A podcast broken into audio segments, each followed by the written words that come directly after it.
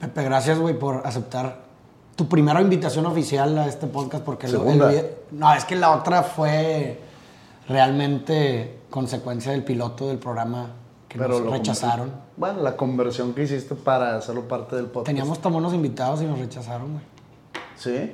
Pues, el programa, ¿te acuerdas No, que fuimos pues, a Luis pero, Elizondo? Pero no, no me, no me contaste el rechazo en sí. Pues fuimos a HBO y tú- nos dieron, o sea, nos dieron la- el pie a mostrarles el piloto, les dimos el piloto.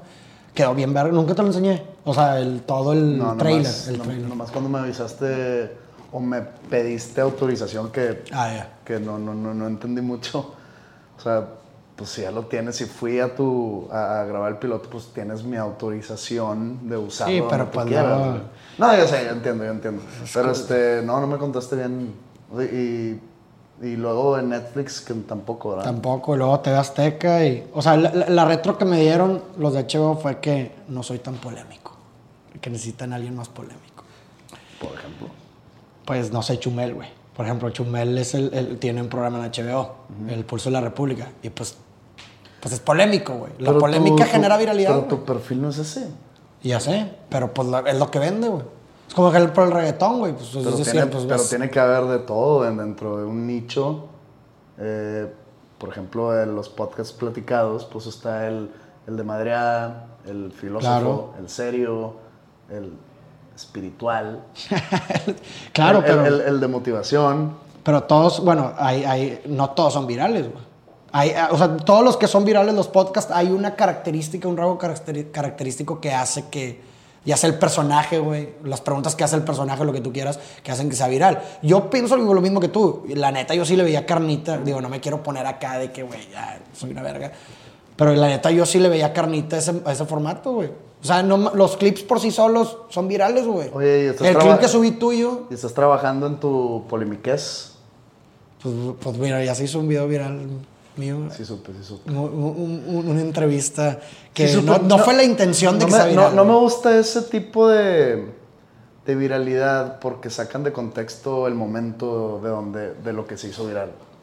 Este, Está ojete ese pedo. Pero he sido víctima de ese tipo de cosas. pues, ¿cuál fue la de...? Pues la de la firma de autógrafos. Ah, sí, te- Este, ni, ni pedos, pero qué hueva, ¿no? O sea, la neta, que alguien se tome la molestia, güey, de hacer eso, es realmente una persona que... O sea, de cortar ese pedo sabiendo con toda fe y y ventaja que te va a hacer mierda y hacer y saber que se va a hacer viral y la muchas veces están siguiendo un tipo de órdenes dentro de su Ah, claro, y trabajo. más en, en la cuestión política, pero por ejemplo en tu caso, güey. No mames, o sea, el, el afán simplemente era cagarte el palo, güey. Así es. Y lo lograron. O sea, qué tan miserable tienes que ser una persona para tomarse el tiempo, ojo, es tomarte el Pero tiempo. ¿Tú crees que hay un tipo de conciencia detrás? ¿Tú crees que esas personas que, que- que se dedican a hacer ese tipo de clips y a viralizarlos, ellos nomás ven de que lo voy a subir a un canal mío que yo tenga y me va a generar tráfico y me va a hacer viral en un momento y pues voy a tener muchas visitas por ese clip? No le vale madre si a ti te jodió la vida, le vale madre si, si tú, por ejemplo, en mi caso fue el día que salió mi primer álbum, güey. Entonces me chingó el lanzamiento. Y pues no es por no querer darle el, digamos, la palmada de la espalda, en la espalda de que lograste tu cometido, pero sí lo logró. Entonces tengo que darle eso. Tengo que aplaudirle, logró lo que quería. Pero no, te- no, no crees que también al mismo tiempo le generó mucho tráfico también a tu primer álbum, güey? Cero, o sea, ¿no crees que gente que no te conocía te conoció por ese pedo? Eh, no me gusta. e- Ese dicho ese eslogan o mantra o lo que sea de no existe la mala publicidad, yo creo que está incorrecto. Yo creo que. No, no, no. Es que no, no existe la mala publicidad. Sí, o sea, Sí, ¿verdad? Sí, Sí, es sí, es de que no hay mala publicidad, sí. Yo creo que es- mm, está incorrecto. Yo creo que yo creo que hay un punto publicidad- clave en donde... s- la publicidad existe siendo buena o mala, Sí. pero no quiere decir que la mala es buena. Porque. Puede tener consecuencias positivas, güey. Pues en mi caso fue pura consecuencia negativa. Entonces, como yo ya fui partícipe de una polémica similar y donde yo te, o sea, aquí es donde yo te puedo decir si existe la publicidad mala, porque me hizo más daño.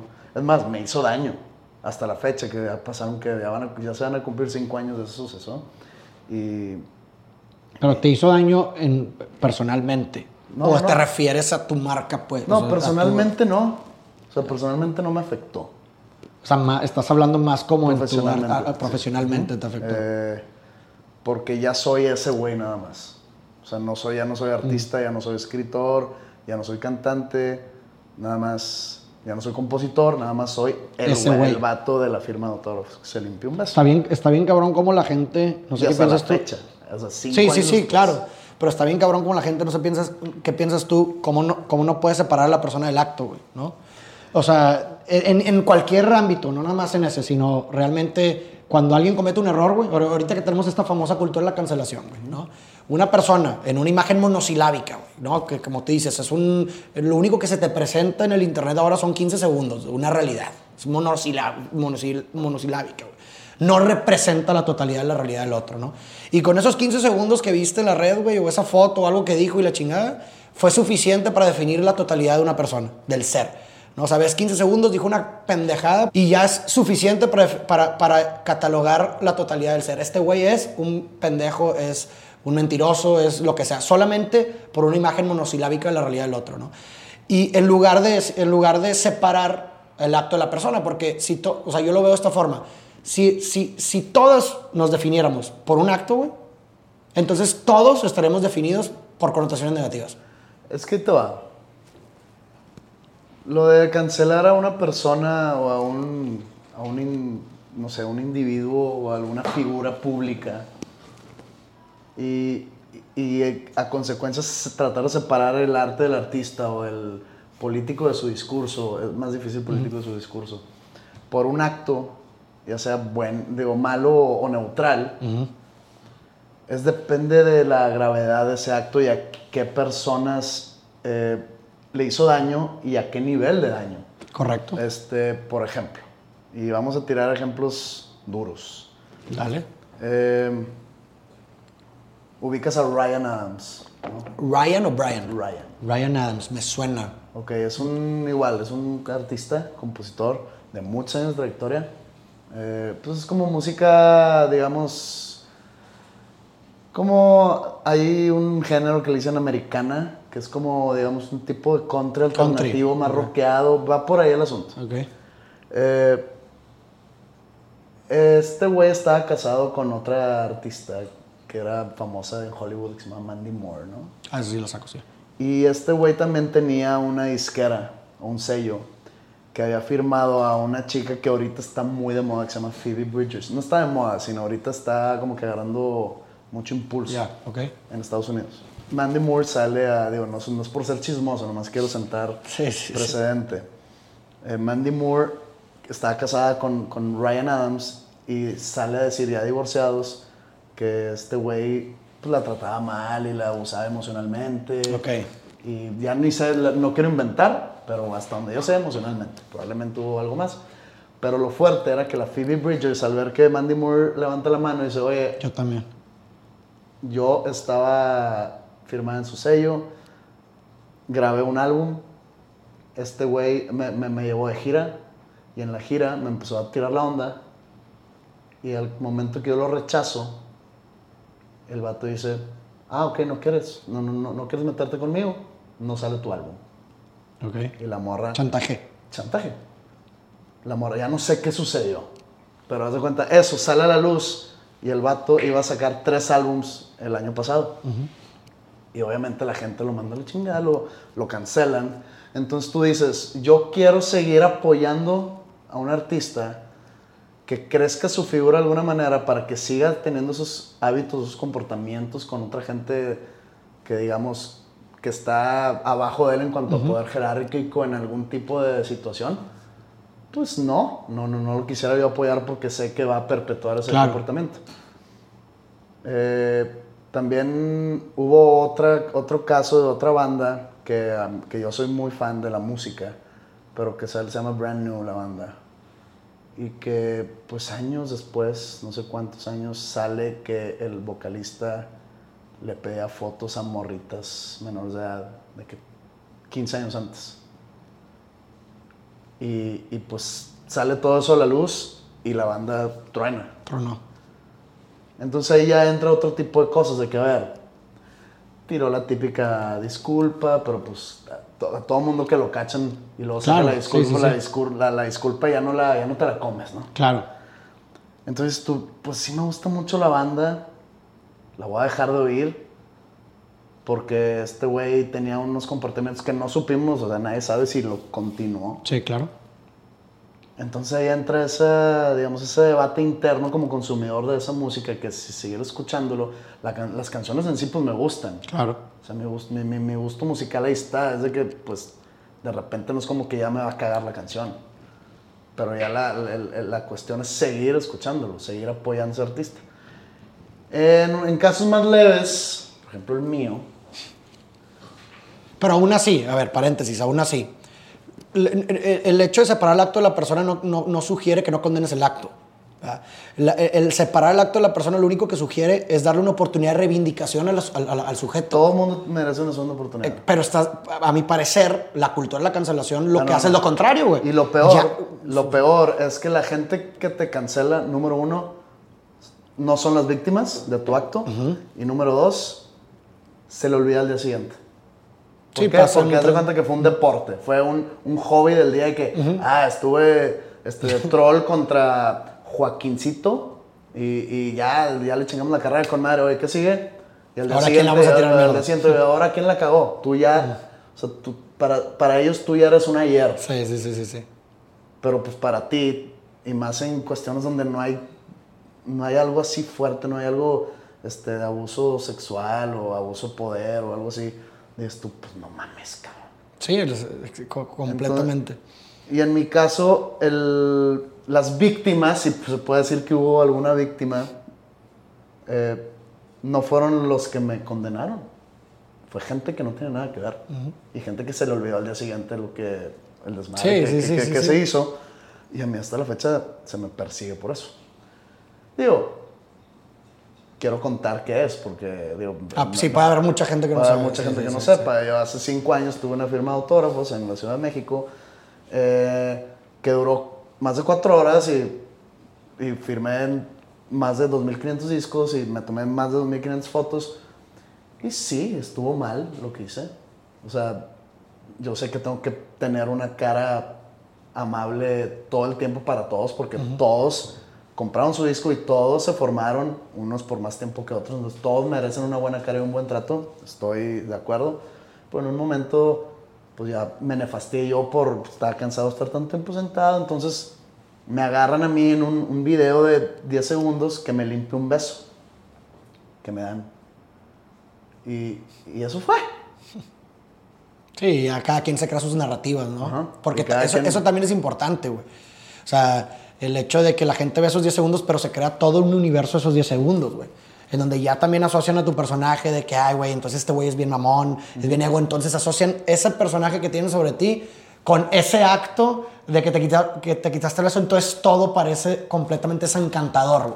¿Sí me explico? Tal vez si tuvieras una imagen de buen pedo y la chingada o lo que tú quieras, a lo mejor no hubiera sido tan, tan O sea, te- Trágico. Te, conviertes en un meme, eres un meme físico. Entonces a mí me ha pasado desde ese, desde ese momento que me han convertido en meme por cosas que yo ni tengo nada que ver. Es más, hubo una que me dio mucha risa. Es más, pasó también una hace unos cuantos días que no acabo de entender el porqué.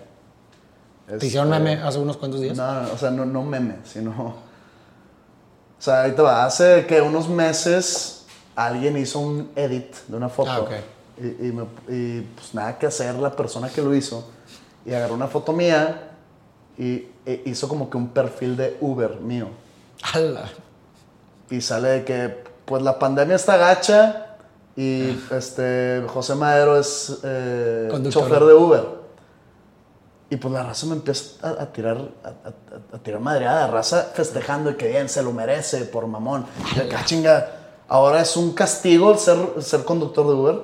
De entrada. De entrada, de que, a Sí. ver, me estoy diciendo que me lo merezco como si fuera un, una sentencia, que, me están, que yo estoy cumpliendo una condena, de que por un acto, X acto, o por ser mamón, o lo que, lo, lo- lo que digan, dices, pues, ¿qué, ¿qué tipo de gente esa es la que me está escribiendo?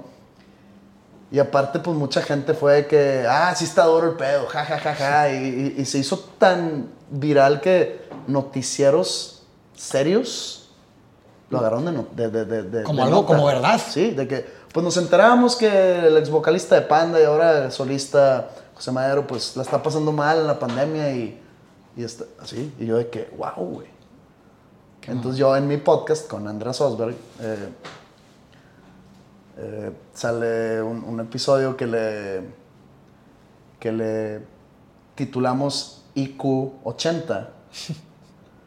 Porque yo llegué a la conclusión de que pues se necesita como que... No, es más como que incitando a la gente a no creer todo lo que lee en las redes. Está bien cabrón Está ese pedo. muy cabrón. Está bien cabrón. O sea, necesitas tú tener un nivel de pensamiento crítico para leer algo y analizarlo y decir, esto puede ser verdad o no. Eh, entonces dije, pues, la gente que se cree todo eso, pues para mí tiene un IQ bajo. Completamente. Pero es la norma, güey, ese pedo. Es Eh, lo general.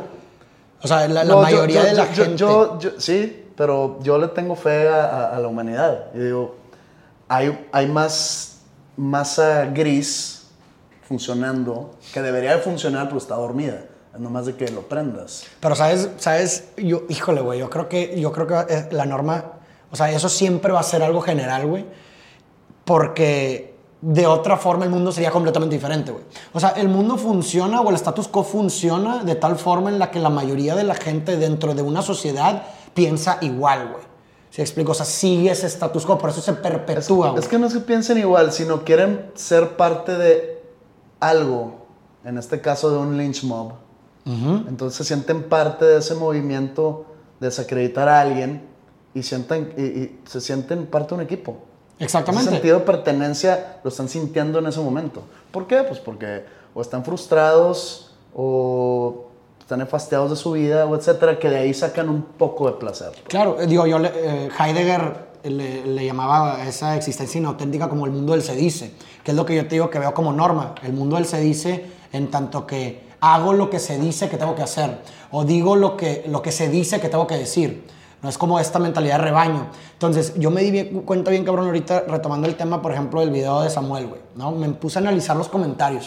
Y es impresionante como, no te estoy madreando, un 90% de los comentarios repetía lo que ya se había dicho. O sea, se cuenta que tú un comentario que tiraba cierta madreada y luego dos días, de- o sea, veías el 80% de los comentarios repitiendo la misma madreada. Y es como que tú dices, güey, ya la dijeron, güey, ya, que no está tan chistoso porque pues ya, ya lo dijeron 20 mil otras personas Bueno, para- en un mismo comentario. Para defender a los troles, que nunca ha sido algo, un, un deporte favorito mío defender troles. Pero pues no creo que hayan leído todos los comentarios y dijeran, deja repetir algo que ya leí, nomás es lo primero que se le viene a la mente, lo teclean. Está muy cabrón que se le ocurra a muchas Es personas que la también misma hay, madreada. también hay memes de texto. O sea, yo me, yo, yo, yo- me he dado cuenta. Ahí te va. La semana pasada. eh, yo hice una sesión de preguntas en mi Instagram.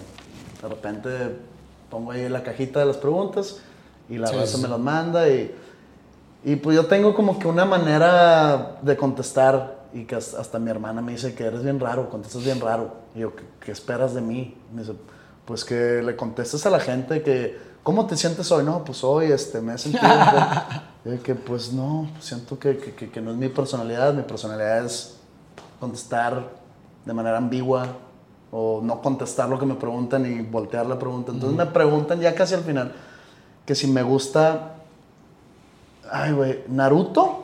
Sí, un anime. Ok. Sí, sí, sí. Yo no sé qué es un Naruto. Entonces, investigo, se me meto a Google, veo Naruto y veo una caricatura japonesa. Va a contestar que, güey, tengo 40 años, güey. O sea, no, no, no veo caricaturas. Y lo dije, no, mejor voy a poner que... Y lo voy a poner no, de qué caballo monta ese güey. Dije, nah, no van a entender. Entonces puse, este, no lo he escuchado. Así, haciendo... Ajá, como si fuera un haciendo como si artista o yo pensara que era un artista. Total, como que hubo cuentas con muchos followers que vieron eso y lo empezaron a poner. Y uno se como que, ¿cómo ven al boomer? este. Y hubo una, no me acuerdo quién lo puso, alguien así con muchos followers. que puso que José Madero le ganó, se ganó el internet por hoy. Y pues esa persona tiene muchos followers, entonces me empezó a llegar mucho. De que mucha gente que, a huevo, no, este, yo tampoco sé quién es ese güey. Y también muchos de que, pues, en qué mundo vive, pinche. Y si es un pedo de que no puede ser. O sea, ya por cualquier cosa. Están buscando cualquier algo, cosa. Ah, no, eso es claro, güey. Este, y sí, es- eso se ha convertido en mi carrera, de alguna manera. Entonces digo, ¿cuándo una canción se va a hacer algo viral? Cuando una canción se va, a hacer, se va a hacer algo viral. Que no sea la tusa. O que sí, no que no sea sea algo muy, muy, muy comercial, dices tú. O sea, que, va- que vaya. Sí, que, que vaya en un poco en contra de, de lo popular actualmente, dices tú. O sea, se- no, no porque mis canciones no sean populares, no a nivel de la tusa, ¿verdad? obviamente, pero, o sea, porque siempre algo mío tiene que ser algo que o es mentira o algo que, digo, como lo de Naruto también, de que, pues, güey, no tengo idea. Te voy a contar ot- o- o- otro similar que hubo, pero se me fue la... Ah, ya, ya.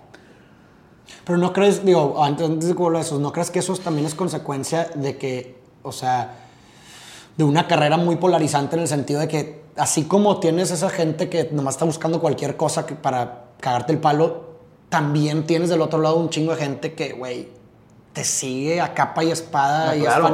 O sea, ¿no crees que eso, o sea, ese tipo de carreras eh, es con- o sea, causan esa polarización? Yo prefiero polarizar a a que sean indiferentes, güey. Pues es que no, no, no puedo ser indiferente porque un artista que no polariza tampoco le es indiferente a, sus, a su gente o a, o a sus fans. sus No, no, no, sino que la, la gente es indiferente a tu trabajo, a eso me refiero. O sea, prefieres polarizar a que la gente diga, ah, X, güey. Nomás, por ejemplo, de eso del Uber, pues mucha gente, amigos míos, de que me llegan mensajes por WhatsApp, ¿no? Y que, oye, ¿ya viste esto? Ja, ja, ja. Y al principio es de que, ya sé, güey, están cabrones. Y lo otro, y lo otro. De repente empieza a cansar, güey, que... Claro, completamente. Ya, créeme que ya lo vi, güey. Entonces, no sé, es- a veces es frustrante que digo, ¿por qué esas estupideces sí? Y, por ejemplo, al- alguna, esta entrevista. Digo, de la buena manera, no de la manera eh, negativa. No sé, a mí siempre me ha llamado mucho la atención ese fenómeno social del lynch mob. Y hasta he leído un par de libros al respecto. No sé, se, se- se me hace una psicología colectiva. Ajá, sí. Pero digo, yo, yo, yo la neta, o sea, retomo ese concepto porque creo que no, no lo terminé de desarrollar. Lo que te digo, o sea, en tu caso en específico, y no nada más en tu caso, sino lo puedes observar con muchas otras cosas. Ese mundo del se dice, güey. O sea, ¿cuántas gentes no has conocido tú? Porque yo al chile mucho y seguramente te identificarás, que simplemente alguien o una persona, una marca, una película o lo que tú quieras, que tiene, eh, o con el círculo en el que estás, tiene una, una opinión negativa al respecto, hay una persona que ni siquiera conocía del tema o de, y que nada más porque a la gente le cagó, la persona ya dice, ah, sí, güey, no mames, no vale verga. Oye, ¿has escuchado una canción de él? No, no, no, pero entonces, ¿por qué dices que está de la verga? Eso pasa mucho. Por lo que te digo, es el mundo del se dice, o sea, la gente ya inherente dentro de la existencia, como que está dentro de la psique prácticamente automatizada a seguir lo que se dice que tiene que seguir. Y no nada más lo ves ahorita en ese tipo de cosas, güey. Por ejemplo, la religión. La religión es un claro ejemplo del mundo del se dice, güey. Porque se dice que tengo que creer en esto, güey. Pero ¿cuán, cuán, cuán- ¿cuánta gente realmente se ha cuestionado de que el por qué tengo que seguir esto, güey? No puedes tú tener una plática enriquecedora en, de- en- en- en tono de debate. El debate es dos personas tratando de llegar a la verdad, ¿no? Una dialéctica, sí. Eh, no se puede lograr con una persona creyente tú decir, oye, y a ver, ¿y, y- y por qué crees? ¿Por mera fe? ¿O realmente crees que sucedió lo que cuenta la Biblia? ¿Realmente crees que Jesucristo caminó eh, eh, en, el, en agua, que convirtió agua en vino, que mandó traer a domicilio del cielo pescado y pan? Este, era pescado, le dicen el maná, pero no Sí. me acuerdo, ¿era puro pan? El que- la distribución de los peces, ¿no? La distribución de los, que sí, los sí, que- multiplicó, sí, los, sí. peces. Lo del maná, el cielo. ¿Realmente crees? Y, y, y es, sí, güey. Pero no te has puesto a pensar que pueden ser parábolas para... eh, Metáforas. metáforas incluso. No, güey. Sí sucedió. Entonces, eh, la Virgen María por dedazo se embarazó. Sin ninguna penetración. Sin cero penetración. Este, ¿Tú crees? Claro, güey. Es Y exactamente no, lo que digo. y- y no crees que al embarazarse, sin, sin que José la haya, le haya tenido relaciones sexuales, ¿no crees que no levantó las cejas a, a- a José? No dijo ah, cabrón. Ok, tu historia es que, que fue la, la Inmaculada Concepción, es tu explicación. Pues qué buen pedo, José, que no se le hizo de pedo, ¿no? Claro. O sea, ese tipo de conversación no lo puedes tener con alguien creyente, porque es, es- o sea, decirlo obtuso es como un halago, o sea, realmente están, están en, en- en ciegos, y está bien, la fe es ciega. Pero hay diferentes tipos de creyentes, güey. Igual en la política es lo mismo, Pero hay diferentes tipos de creyentes. O sea, por ejemplo, yo, yo en lo personal, yo soy completamente agnóstico, o sea, yo no entro ahí. Pero sí pero me... agnóstico, o sea, no Agnóstico. estás convencido. No, porque tampoco tengo las pruebas para mostrarte lo contrario. Pero no, no estoy hablando cuando... Estás- tú dices que hay posibilidad. Pero no estoy hablando de necesariamente la doctrina cristiana, güey. O sea, yo estoy hablando De- de cuando un te digo... supremo. Correcto, exactamente. O sea, de un creador. No, no, de hecho, yo no, en lo personal, yo no creo en un dios antropomorfo, que es el dios judo-cristiano, güey. Que es este dios con cualidades humanas. Es completamente imposible, güey, que haya un ser supremo con cualidades humanas. ¿Por qué? Porque entonces, estás de- entonces no sería omnip- eh, eh, todopoderoso ni perfecto, güey. ¿Por qué? Porque si es este Dios que se enoja, entonces está limitado por sus emociones, güey. No es perfecto. Si es este Dios separado de la creación, entonces tuvo la, el deseo de una creación. Tuvo que descansar un día, eso quiere decir que Exactamente. se no agota. Eso es a lo que voy. Entonces, eh, completamente. Yo no creo en un Dios antropomorfo. Yo creo en que la creación es Dios. Porque si separas creación y creador, entonces creador tuvo el deseo de una creación. Ya no es perfecto. Entonces, la única forma para que sea todo perfecto, todo poderoso y demás, es que la creación sea Dios. Sea la misma sustancia. O que haya sido un accidente. O que haya sido algo completamente, pues sí, al azar. Digo, ya hay cosas que escapan nuestra razón. Pero lo que te quería decir es de los distintos tipos de creyentes, es que por lo menos hay creyentes, puedo darles ese, ese, ese, lado, que se apropian de su creencia. O sea, se apropian en el sentido que la hacen suya, güey. Si explico, se meten, leen la Biblia, güey, dicen, sacan sus conclusiones lógicas. Eh, hay muchos filós- filósofos y teólogos y demás que, pues bueno, tienen a lo mejor un, un fundamento ya eh, lógico, racional para sustentar sus creencias. Pero ese es un tipo de creyente. Está la gran mayoría de los creyentes que nunca han leído una página de la Biblia y simplemente lo creen porque se les dijo. Y lo que tú dices, ¿no? Oye, ¿y ¿tú crees este? pro-?" Pues, pues sí, oye, ya, ya leíste la Biblia y la madre, no, nunca he leído en mi vida. Pues, ¿Cómo, ¿Cómo puedes creer en algo que nunca has leído en tu vida, güey?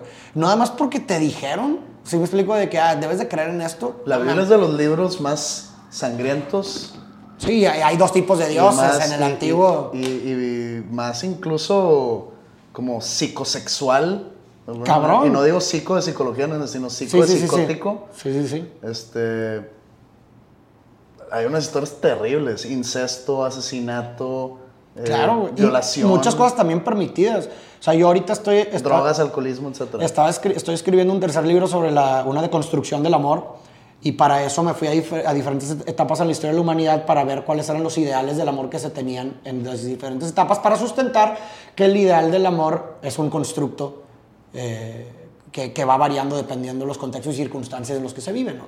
Entonces me leí todo el Antiguo Testamento, todas las cuestiones relacionadas con el amor del Antiguo Testamento y por ejemplo poca gente sabe, güey, y lo, incluso muchos de los, la mayoría de los creyentes yo creo, que en el Antiguo Testamento la poligamia era la norma, güey. ¿Por qué? Porque la finalidad de, de, de, de- tener una, de, las relaciones era la, la reproducción, güey. Entonces, eh, lo fundamental era que pudiera reproducirte. De hecho, hay un caso, no me Pues el, acuerdo... de, el de Abraham con su esposa que ya Que no podía daba- tener no hijos, podía entonces le pusieron la- otra, güey. Le dieron a, a la, a la- a la del servicio. Exactamente. Y, y completamente aprobado por, por, por Dios y la madre, ¿no? O Sí, porque ellos tenían línea directa con En Dios. línea directa. No sé qué pasó en los Exacto. años que esa línea se, se cortó. perdió, güey. Se perdió. Porque, pues, a lo mejor la gente se dejó de meter mucho psicodélico y ya no tenía esa conexión con, con los... Ya no tenía esa espiritualidad. Y luego también Salomón tenía 600 esposas y 365 concubinas. Ah, ok, o sea, también, po- también podían tener concubinas, güey, ¿sabes? O sea, es un- es una... Y, y poca gente sabe ese pedo, porque poca gente ha leído, o sea, ni siquiera los creyentes han leído eso, güey. ¿no? Entonces, en ninguna parte de la Biblia hay una condena explícita a la poligamia. En ninguna parte. Y, esas- y las historias más oscuras de la Biblia no las enseñan en clase. Y yo te digo porque yo fui alumno por muchos años de un, Yo también. de un colegio privado de- Católico, de, sí. católico de Legionarios de Cristo. Y estas historias yo las tuve que aprender de otro lado. Obviamente no he leído la Biblia, digo, sí la he leído, pero no es como que Sí, ya toda la Biblia. todo, pues sí. no. Pero pues tampoco no eres creyente, güey. O sea, no, ¿sabes? O sea, Me gusta mucho toda la teología, pero no la teología de, de dónde llegaron, Sí. de dónde nacen las oraciones, y no, sino como que todo el mitos, pero de la parte oscura, no sé cómo... tienes una afinidad con una la afinidad oscuridad. con eso. Y esas historias, por ejemplo, la historia de Lot y sus hijas. Lot es el que se... el que huye de Sodoma ¿Ok? porque llega un ángel y le dice que, que él era el de los consentidos de Dios y que le están avisando desde ahorita que se vayan de la ciudad porque la ciudad donde vivían, que era Sodoma y Gomorra, pero Sodoma era donde vivía este güey. Este güey. El compa. Eh, había mucho, pues digamos, mucha prostitución, mucho robo, mucho abuso y todo, entonces mucho pecado, pues. Y, y que les, oigan, les estamos dando heads up para que se vayan, porque vamos a destruir la ciudad con todos sus habitantes. Nada más que no pueden mirar hacia atrás cuando se estén yendo, porque si miran atrás quiere decir que, que pues dejan parte suya aquí y al momento que conectan con esa parte suya que se quedó, que se queda ahí, se convierten ustedes en una estatua de sal. Entonces, pues se van, ¿no? Sus dos hijas, Lot y su esposa, que se me fue el nombre de la esposa. Y la esposa no se quería ir, güey. Entonces, renuente todo el tiempo de que no, pues no, no me quiero ir, ¿a dónde vamos a ir? Este, Están eh, destruyendo también Gomorra, no, no, no hay nada alrededor, hay montañas, nos vamos a ir a ver qué. Pues la esposa como que voltea y se, se, se- se- convierte en una estatua de sal y se va Lot con sus, con sus hijas, ¿no? Con todo lo que empacaron, llegan a una cueva y pues ahí se usaba mucho los jug de, de vinos. Ajá, ok. Y pues Lot se pone pedo. Y las hijas empiezan a complotar de que, oye, no hay nada alrededor, güey. Y no, hay, no va a haber nada, no, no, no hay población en ningún, ni civilización cerca. ¿Qué va a pasar? Este, ¿Cómo vamos a tener hijos? Siempre la reproducción era, Sí, como era la- el, el- principal, el- el güey. objetivo, este, era el, el, el Holy Grail. De que, sí, cierto, pues no, pues no, no vamos a poder tener hijos. Ven al Lot pedo. Pues qué pedo. Pues veamos. ¿Tú primero o qué? Y van. Y tienen relaciones sexuales con su papá mientras él estaba dormido, güey. O sea, hay incesto y hay violación. Y se embarazan de su papá y tienen hijos. Entonces el papá dice, ay, quedaron mis nietos hijos. O... Esa es historia, Sí, no, no, no, te la va a contar el padre Juan Carlos. Claro que no, güey, Entonces, este. Entonces. eh, este, ese tipo de historias. Hay una historia también de Noé, de Moisés. Este, interesantes. Sí, es, es- es un, es un tema, e insisto, muchas de las personas que defienden a capa y espada, ¿no? Y, es- y que hacen de, la- de las doctrinas y las creencias un juego de suma cero, desconocen mucho de esas cosas, güey. ¿Sí me explico? Si no es que la gran mayoría de las personas, güey. Pero, pues, bueno, en fin. De, huevos nos fuimos... O sea, tenía ya una serie de como que temas que iba a sacar. Retomemos, y- retomemos, retomemos. Y retomé... Sí, pues, ni siquiera empecé, güey. ¿Sabes? de disculpa, que no... no disculpa. No, no, pues se fue desde el inicio, güey. De huevos de la última vez que nos vimos fue, bueno, quitando este fin, tu último show del Pepsi Center. Todo bueno, ¿no? Fue mi último, sí, ese es el último show. Que, que- se ha Ay, escuchado que, es- fue- que, que- que el COVID mató pues, tu gira, mató tu disco. ¿Y qué, qué pedo? O sea, ¿cómo te, sien- o sea, te sien- ¿cómo te sientes con respecto? Ahorita sientes mucho ánimo, güey, así mucha emoción por volver a tocar o la verdad de Pues no se ve la luz.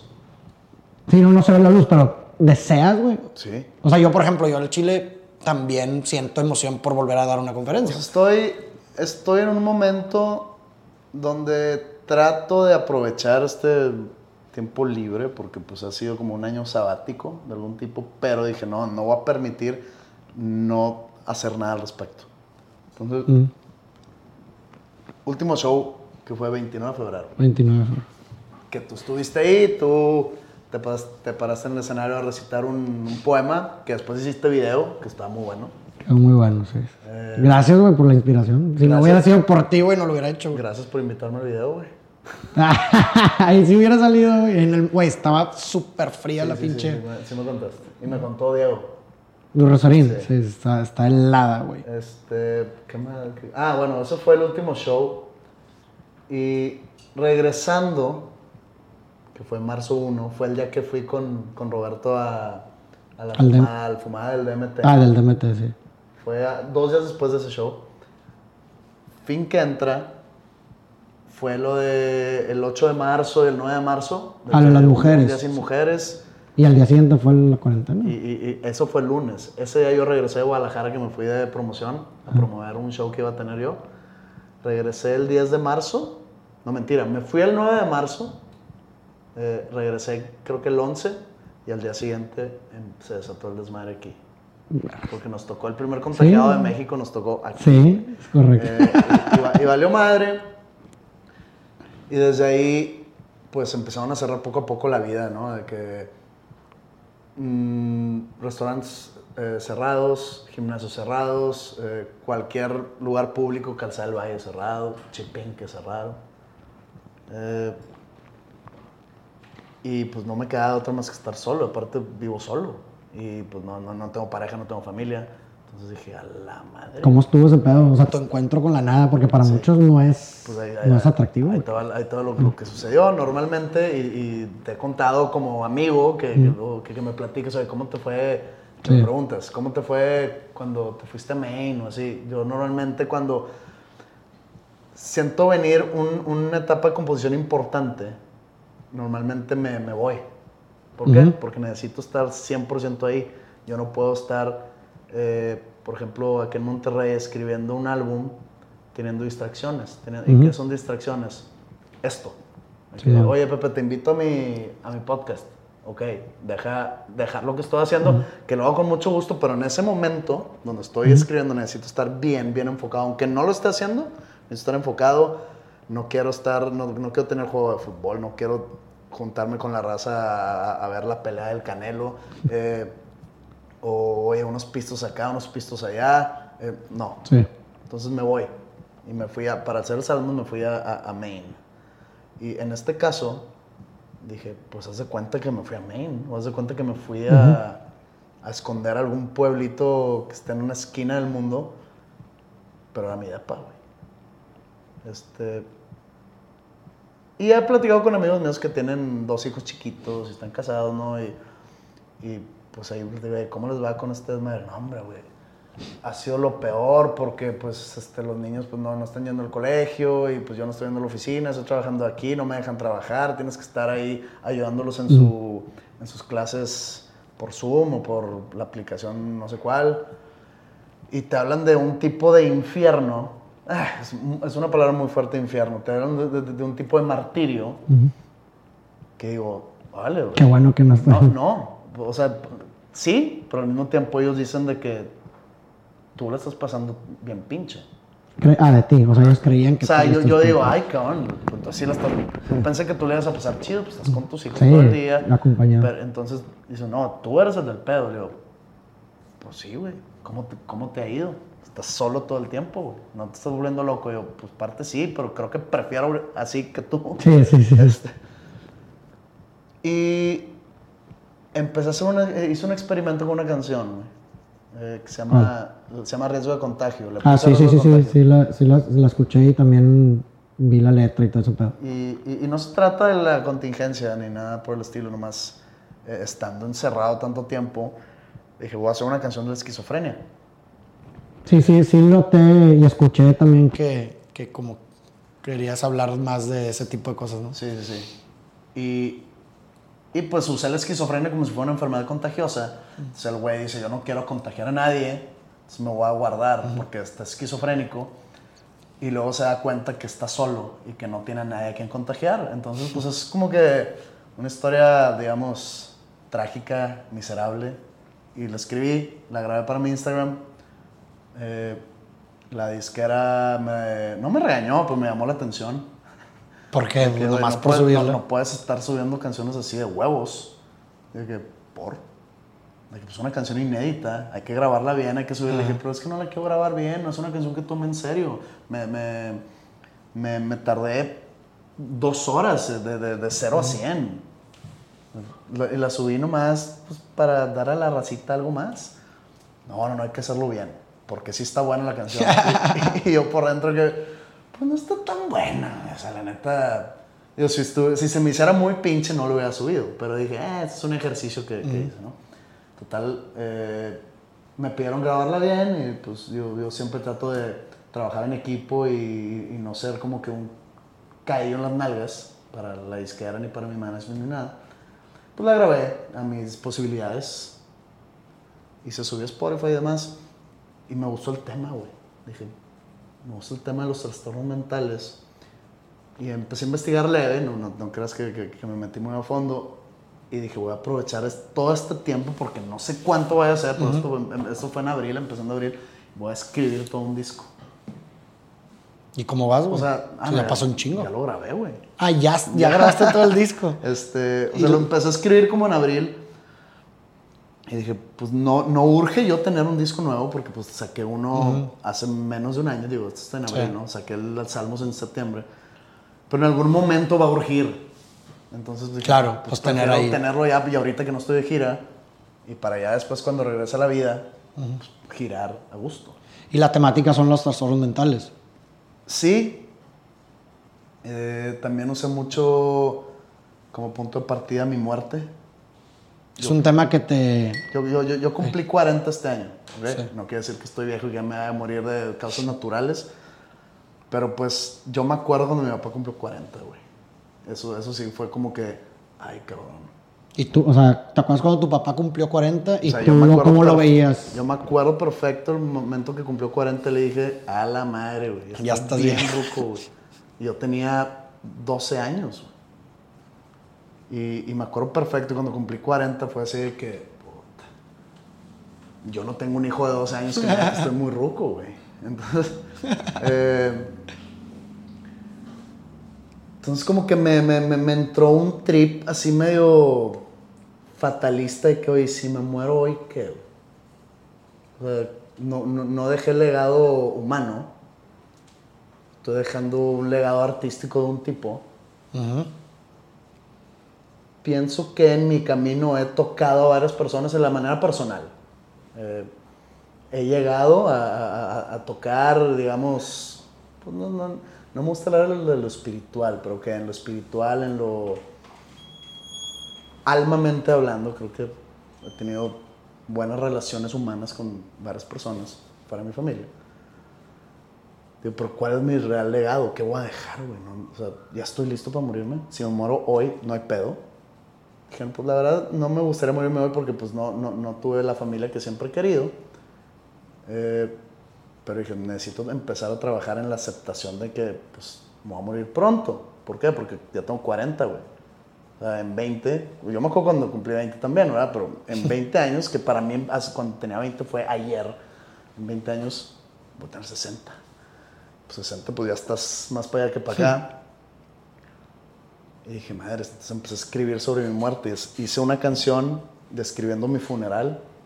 Ok. Hice una canción en la cual estoy diciendo a alguien especial en mi vida que... Y, y tiene mucho que ver con todo esto que, que lo que estábamos hablando hace rato. Que la gente tiene una mala imagen mía, que soy mamón, que soy prepo- prepotente, que soy este... No sé, güey. Tantos adjetivos negativos que me han puesto. Pero yo le estoy diciendo a esa persona que no crea eso que digan de mí, que ella me Ya. conoce y que me recuerde de, de la manera que ella sabe. O sea, que, que, que no, cuando me muera, que cuando me vaya, que no, no se deje ir por los comentarios que ya se dijeron de más. De eso habla. Hay otra canción que, que habla sobre pues, el nihilismo que he sentido en los últimos años de mi vida. O sea, yo sé que el nihilismo puede llegar a ser algo que tú bien vienes a tu vida, que tú, ¿cómo- ¿cuál es la palabra? Que tú sabes que estás tomando la decisión de ver ya sin motivación o sin objetivo o sin, digamos, sin significado lo que haces alrededor, lo que te sucede a tu alrededor. Pero en este caso fue este, sin querer. O sea, empecé a ver el mundo de que, pues, ¿para qué hago esto, güey? Sin encanto ni atractivo. Sin encanto ni atractivo de que, ¿y qué? O sea, me levanto todos los días a qué. Y más en este año, pues es un Groundhog Week. O sea, de lunes a domingo es lo mismo por 52. Entonces, de eso se trata una de esa canción. Hay otros de, que habla de la depresión, de la ansiedad, del suicidio.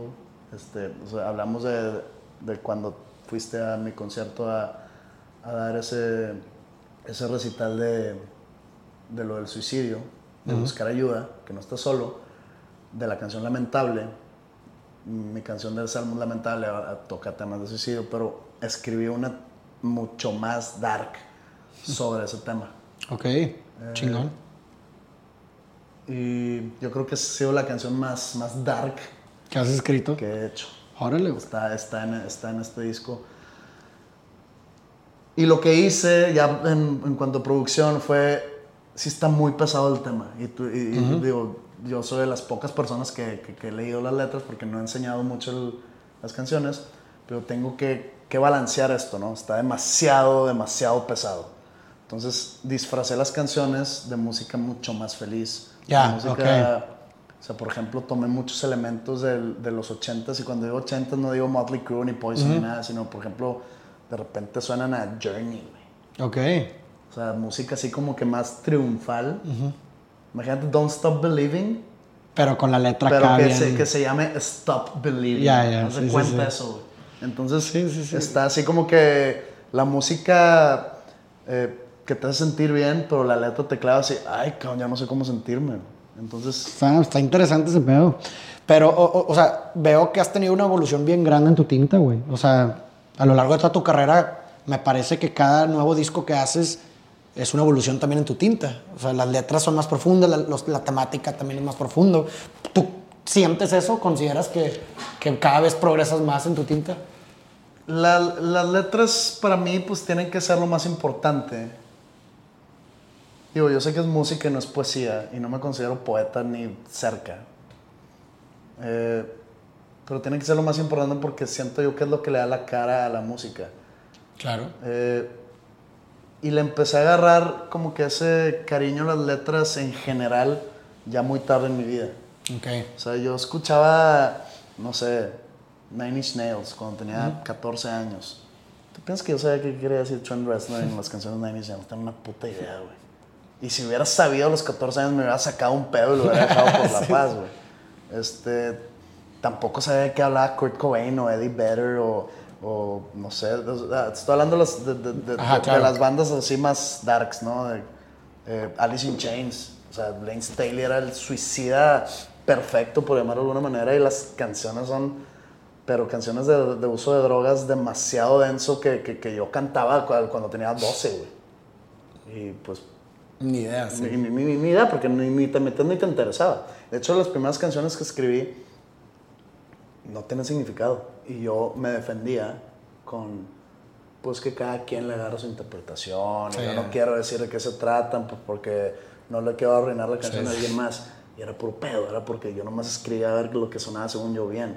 Obviamente empiezas a tener eh, más experiencia, empiezan a pasar cosas malas, cosas buenas, empiezas a, a clavarte más en lo que quieres transmitir y me empecé a clavar más en las letras, que para mí es la parte más importante de un álbum. Y, y sí, y, musicalmente trato de hacer cosas diferentes a, a, mi trabajo anterior, simplemente por no aburrirme. Porque no quiero entregar como que un trabajo igual al Salmos. Porque digo, pues entonces... No estoy progresando. No, estoy progresando, o sea, estoy estancado. Voy a estar otros dos años de gira. Bueno, con Salmos no, estuve, estuve cuatro o cinco shows. Eh, entonces sí, es por, para hacerlo divertido para mí. Y yo sé que por consiguiente se hace divertido para la gente que me sigue. Sí, pues, y digo, está chido la neta ver, o sea, creo que como también eh, audiencia uno, ese crecimiento que tiene el artista pues, güey, Salmos fue, yo creo que, bueno, tú lo has dicho, ¿no? Que tu álbum mucho más, más personal. Y ahora, con lo que estás diciendo de tu nuevo álbum, va a ser, yo creo que ahora es el más personal, Es, como un, un círculo, ah, o uno o dos círculos del, del infierno más abajo. Todavía. O sea, no mames, O sea, e- es que el Salmos es más sentimental, güey. Este es más. ¿Qué palabra usarías tú para decirlo? O sea, más de la psique y más, este. Digamos, Pues, más... más existencial. Sí. Es más existencialista. Sí, sí, sí. Y sí, porque, pues, te digo, temas nihilistas, temas. Este, O sea, tú, pero tú, bueno, ahorita mencionabas que llevas ya los últimos años ahí coqueteándole al nihilismo. O sea, para ti... Sin querer, o sea. es- No, no, no, pues digo, no lo puedes controlar, güey. Si, No, si lo pudieras controlar... Pero hay, hay gente que dice, este, voy a, voy a tomar este tipo de pensamientos porque pues, me sirve para funcionar mejor el día a día. Pero es como decirte, Pero no gancharme con algo. pero no crees que sea tan complicado como, por ejemplo, trata, te, te- te quiero tratar de convencer, trátate de convencer a ti mismo que uno más uno es tres.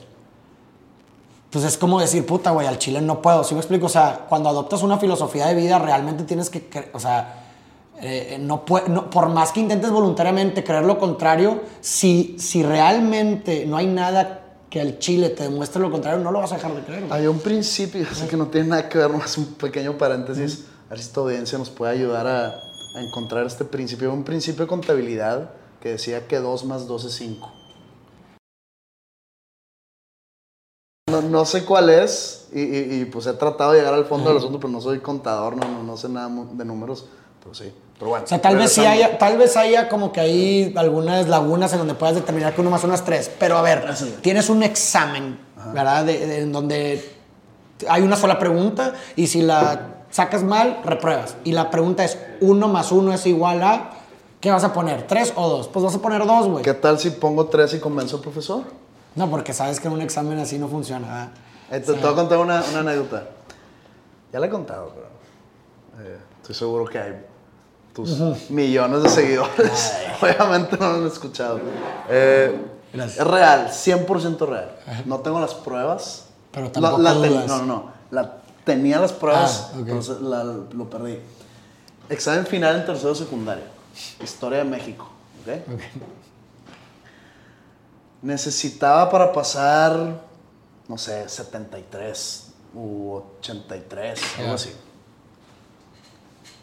Pues está la, división exacta de exámenes de, todos los, de todas las materias. Era que multiple choice, este, las columnas de relación, relación a columnas, eh, ¿qué más? Fill in the blanks y las preguntas abiertas, ¿no?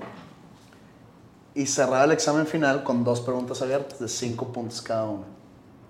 Y obviamente no tenía idea.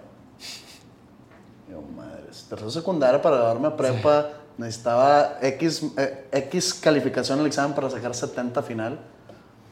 Pues digo, ¿sabes qué chingue su madre? Pongo la mitad del Padre Nuestro en una y la otra mitad del Padre Nuestro abajo. Pues ya. Oye, revisión, pues Diego, pasé, de que 7-3, o sea, final, y agarro el examen, las dos las tenía bien, güey. Pero por- le el valió profesor le valió madre. No, pues claro que no lo leyó, güey, se va cagado, y se me había puesto una tacha, Sí, me sí, las sí. puso bien las dos, güey, le dio hueva a leer. Ya, nomás vio, vio un chingo, Vio un de, chingo de texto y- dijo, ya, qué hueva. Órale. ¿Qué ves? Uno más uno es tres. No, Podría ser no tres. pondrías tres. Podría ser tres. Pero bueno, convéncelo. El punto es que yo creo que la gran mayoría de las personas no se arriesgaría a tratar de poner tres sabiendo que pues con la dos es la segura y no hay forma de mostrar, o sea, de hacerte creer lo contrario. O sea, sí, sí hay forma, pero estaría muy, o sea, necesitarías un sustento muy cabrón para, para convencerte a ti mismo que uno más uno no es dos y sí tres. Eso es de entrada. Entonces, a lo mismo quiero llegar con el nihilismo, o sea, no, no se llega voluntariamente, o más bien, volu- voluntariamente tratarte, o sea, necesitas un muy buen eh, convencimiento, ¿verdad? Muy buena, buena información que realmente te convenza de algo fuera lo- de- de- de- de- del nihilismo, pues. ¿Sí me explico? Porque de otra forma, no, por más que Sí, intentes, es, es si un no estás vacío que sientes, es un vacío que sientes. Y de repente Exacto. hay días peores, hay días buenos. Dentro Claro. de lo malo hay días, hay días buenos, entonces tú no decides. En mi caso no decido, me empiezo a, a sentir de esa manera. De hecho, lo, rebotaba, lo, lo, lo reboté en su momento mucho con, con Roberto. De que le dije, güey, tú has sentido así ese nihilismo real, güey. O sea, no nomás, no nomás lo que lees en teoría, sino realmente así decir de que, ¿qué, güey? ¿Para qué voy a ponerme a hacer esas canciones? ¿Por? ¿Que voy a hacer de gira? ¿Y? y? Ah, es que me van a pagar, ok, pero pues... Claro. eh. O, ¿para qué estoy haciendo ejercicio? Me voy a morir como quiera. Me puedo morir ahorita saliendo. Y esta hora que estoy gastando aquí, puedo haberla gastado, no sé, haciendo otra cosa que me llene más. Cosas así, güey. Me dice que, chécate este video, me manda un video de... Si era un video de YouTube, no era un podcast. Eh, ahora la pregunta, ¿un video de YouTube es un podcast? Un video de YouTube es un podcast, depende. ¿A qué te refieres con video de YouTube? Hay muchos tipos de videos de YouTube. Esto va a estar en YouTube. Ujú. ¿Esto, El video esto es un podcast? Sí, claro. No, es un video de YouTube. Bueno, Un podcast es audio. for- es un video de YouTube con en formato podcast, güey. Porque puede haber un YouTube que es un video musical. Un video de YouTube que es un, video- un formato de video musical. Pero el podcast en su definición es audio. Ah, bueno, desconocía la definición. Entonces, bueno, olvídate. Estaba nomás. Este. Sí, era un video de, de YouTube. Y, y era un vato dice- hablando del nihilismo. Dice que para darle batalla a ese sentimiento o ese estado mental, tienes que ser caritativo y ahora los demás eso te va a sentir eh, automáticamente mejor. Y le digo, Roberto, o sea, esto está muy reductivo. O sea, no. O sea, está bien ayudar a los demás, personas necesitadas. No caridad. Sí, O sea, sí, sí. Ayudar a, a niños con discapacidad o eh, gente que, por ejemplo, yo, yo ayudaba mucho a una asociación que la llevaba un amigo que ya, que ya falleció, eh, que se llama Puertas Abiertas Mm, y le dan, eh, su, su- su objetivo es buscarle y conseguirle trabajo a personas discapacitadas. Sí, sí, sí. Se me hacía, pues, digamos, una muy buena, este... Es una causa, una causa muy loable. buena causa, perdón. Este, el lunes, todavía pendejado. Y entonces yo le digo, Roberto, está muy reductivo esto, güey. O sea, no. Sí, me, sí te hace sentir bien. Yo, yo no creo en, la, en el altruismo por lo mismo que ningún acto es 100% selfless. Ah, no, claro. Siempre, o sea, definitivamente tiene. Porque el, el- el- el que dice, por ejemplo, el ser caritativo y te hace sentir mejor, ahí estás, ya hay ya un problema, teniendo güey. un, un- un beneficio a cambio, claro. Ajá. Este. Y no me acuerdo cu- cómo continuó esa conversación, pero sí empecé como que a indagar más y no me ayudó nada el indague.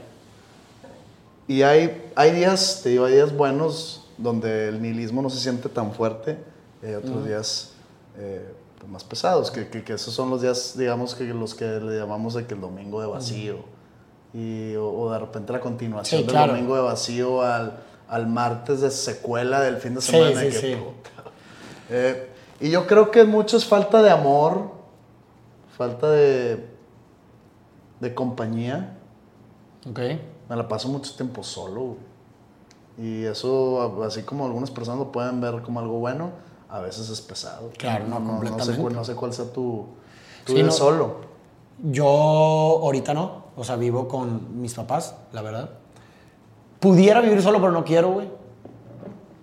Porque. Desprenderte de la comodidad de casa es muy difícil. Y no, no hablo en, en- en lo económico. Eh, es muy difícil el, Emocionalmente hablando. emocionalmente. Y pues tienes muchas facilidades que no tomas en cuenta estando ahí. Sí.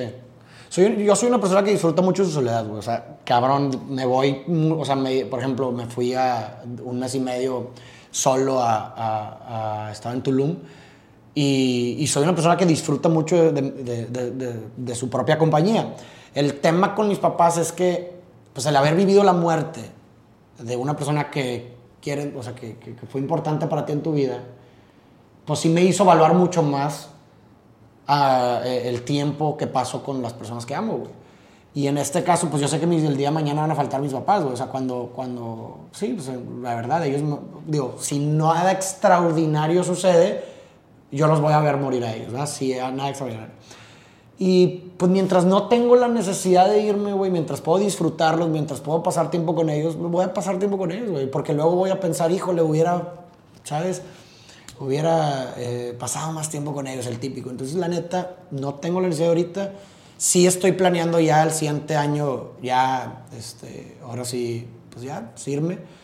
Pero, pues por lo menos sí eh, postergué bastante tiempo la salida por lo mismo.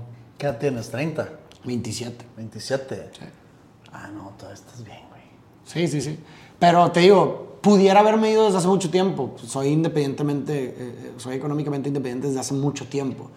Pero esa parte emocional me, me ata mucho. soy, yo, soy, yo la verdad sí soy muy... Eh, pues me empiezo a tripear, güey, con muchas cosas, güey. O sea, cuando, cuando se trata de relaciones humanas, o de, soy nostálgico, soy futurálgico, es un término que inventé. A ver, explícalo. De hecho, justamente te lo quería contar, güey, una vez cuando, lo pensé, porque dije, güey, se me hace que queda bien cabrón con alguna... O sea, que sí, que, te lo quería comentar por si lo querías utilizar, güey. Futurálgico. O sea, haz de cuenta, a ver... O sea, lo contrario nostalgia. Es que la nostalgia por etimología habla del pasado. Es la pena por el pasado, ¿no? Te pones nostálgico cuando tienes un recuerdo de algo que añoras, ¿no? Y que ya no está. Pero, güey, yo me puse a pensar, y te digo que siempre me tripeo cuando, cuando estoy solo y la madre, en cómo se le llama a la nostalgia, a la nostalgia del futuro, güey. ¿Ansiedad? No, porque la, la ansiedad se deriva del miedo. ¿Por eso? No, pero aquí no estamos... ¿El miedo a lo desconocido? No, no, no estás hablando del miedo, estás hablando de una pena, de una pérdida. Acuérdate, el, el, el, eh, estás hablando... Pero lo nostálgico no, no, no necesariamente tiene, que haber una pérdida. No, no, no, no. o sea, lo nostálgico se refiere a una, una pena, o sea, por definición es una pena, se deriva de la tristeza. O sea, acuérdate que hay eh, emociones básicas, ¿no? La tristeza, la ira, el miedo, eh, la alegría, etc. ¿no? las distintas enfermedades como la ansiedad, que es una enfermedad, se derivan de, distintas emociones básicas. La depresión se deriva de la tristeza, etc. Entonces, la nostalgia es una pena, es una tristeza por un recuerdo, por un pasado, etc. ¿no? Y está dentro de su misma... Eh, o sea, sí, probablemente etimológicamente sí esté, pero ha evolucionado el significado o el significante de esa, de esa palabra. Yo creo que no necesariamente tiene que ver con algo que perdiste sino algo con lo que algo que recuerdas con, con felicidad. Sí, a Chance para llenar un vacío en el que claro, o sea, Vamos, vamos entonces a poner una intersección. En algo que te, un recuerdo que te causa que te pone emocional. Llámale, si es tristeza, alegría, lo que tú quieras. Pero es un, o sea, no, no, es algo que le tienes miedo o de que ah, te causa ansiedad, no, simplemente como tú dices, pues es un recuerdo que, ah, me acuerdo de este momento, ¿no? Pero yo, digo, yo me pongo a pensar, ¿cómo se le llama eso? Pero hablando del futuro. Y obviamente me fui más a lo, a lo dark, a la parte de la pérdida. O sea, ¿cuántas veces nosotros dentro de nuestra psique eh, eh, eh, contemplamos un futuro, o sea, un, montón de posibilidades en el futuro que para nuestra psique son prácticamente un hecho? ¿no? Imagínate, te voy a poner un caso, estás, diste un anillo, y te vas a casar, güey, ya proyectas finalmente en tu vida, no, pues una vida con la otra persona, tener familia, lo que tú quieras, ya lo tienes proyectado. Y un día antes de tu boda, güey, se muere tu... tu Entonces, no nada, o sea, el duelo no nada más se vive en una sola dimensión, sino que se vive en tres dimensiones unificadas. Se vive un duelo por el pasado, lo que fue, todo lo que viviste, la parte nostálgica, ¿no? De los recuerdos. Lo, que, no llegó a ser. Pero también vives, bueno, un duelo por el presente, porque ya no es, y un duelo por el futuro, que es todos los futuros perdidos, que ya eran un hecho en tu mente. Entonces yo digo, ¿cómo se le llama esa nostalgia? No es miedo, no es como que, ah, le tengo no, son futuros perdidos, güey. Porque ya sabes que no van a pasar. En la ansiedad, lo que sucede es que le tienes miedo a lo que va a pasar, güey. Aquí hay una pérdida, es una pérdida. Ya, ya perdí esta, esta infinidad de futuros. Pero es una, o sea, yo, yo, he leído, leído, yo he escuchado podcasts sobre el grief o el duelo. Ajá. Eh, Digo, no quiero sonar tan interesante, son, o sea, tienen twists de más de intereses míos como el horror, así que, pero he escuchado de, psicólogos que tienen este tipo de podcast. Y ya he escuchado eso, que, que, que el duelo del, del, futuro perdido, el futuro que no fue o el futuro que nunca llegó, que tú ya te has construido en tu mente. Yo creo que así como en la nostalgia, o sea, no, tienes razón, te estoy dando, te estoy dando la razón, pero quiero sumarle a tu concepto. Así como la nostalgia, puedes recordar a alguien que, que, que, se, que se, te murió, alguien que perdiste o algún Eh, alguna casa que, en la cual creciste, que siempre que pasas por ahí, te, se te, porque me ha pasado. Claro, no, completamente. O sea, me ha pasado que paso por casas donde yo vivía en algún momento y sientes como que un nudo en la garganta raro, güey. Y, no, y nomás por acordarte que ahí creciste, que ahí pasaste grandes momentos con tus papás o con tu hermano. Correcto. Así como está eso, está el, el- lo que te hace sentir bien de, de- de acordarte del pasado. Sí. Lo que te hace sentir bien de que, por ejemplo, un ejemplo muy pendejo. Yo no soy fan de Stranger Things. Eh, tramamente hablando se me hace muy sin sentido, etc. Pero, por ejemplo, me dijeron, no vi la 2. Vi la 1 por, eh, ¿cómo se llama? Por curiosidad. Pero me dijeron, güey, ve la 3. Te, te va a gustar un- un- una parte de. Y casi toda la temporada, todo, digamos, toda la aventura sucede en un mall, güey Ok. de los 80s, del 80, que creo que están ahí en el 86 o algo así, en un mall. Y están todas las tiendas y todo recreado exactamente como era, güey. Como yo me acordaba de los malls de Estados Unidos. Ah, ok. Y yo tengo una relación muy, muy, muy cercana con ese tipo de moles porque mis papás se separaron cuando yo tenía 5 años. Ok. Se divorciaron. Y pues mi... En ese, digamos, en ese duelo de mi papá, del, del perder a mi mamá o, o del que ya no ves siempre a sus hijos, él no le gustaba estar en Monterrey. Entonces él decía, ¿a qué me quedo? Que la raza le hablaba de qué, pues vámonos aquí. De que no, güey, no quiero ver a gente, quiero pasármela 100% con mis hijos, mi tiempo libre en fin de semana, entonces nos sigamos. Ya. O a Laredo, o a McAllen, o a Corpus Christi, no sé. Nunca estaba yo el fin de semana aquí.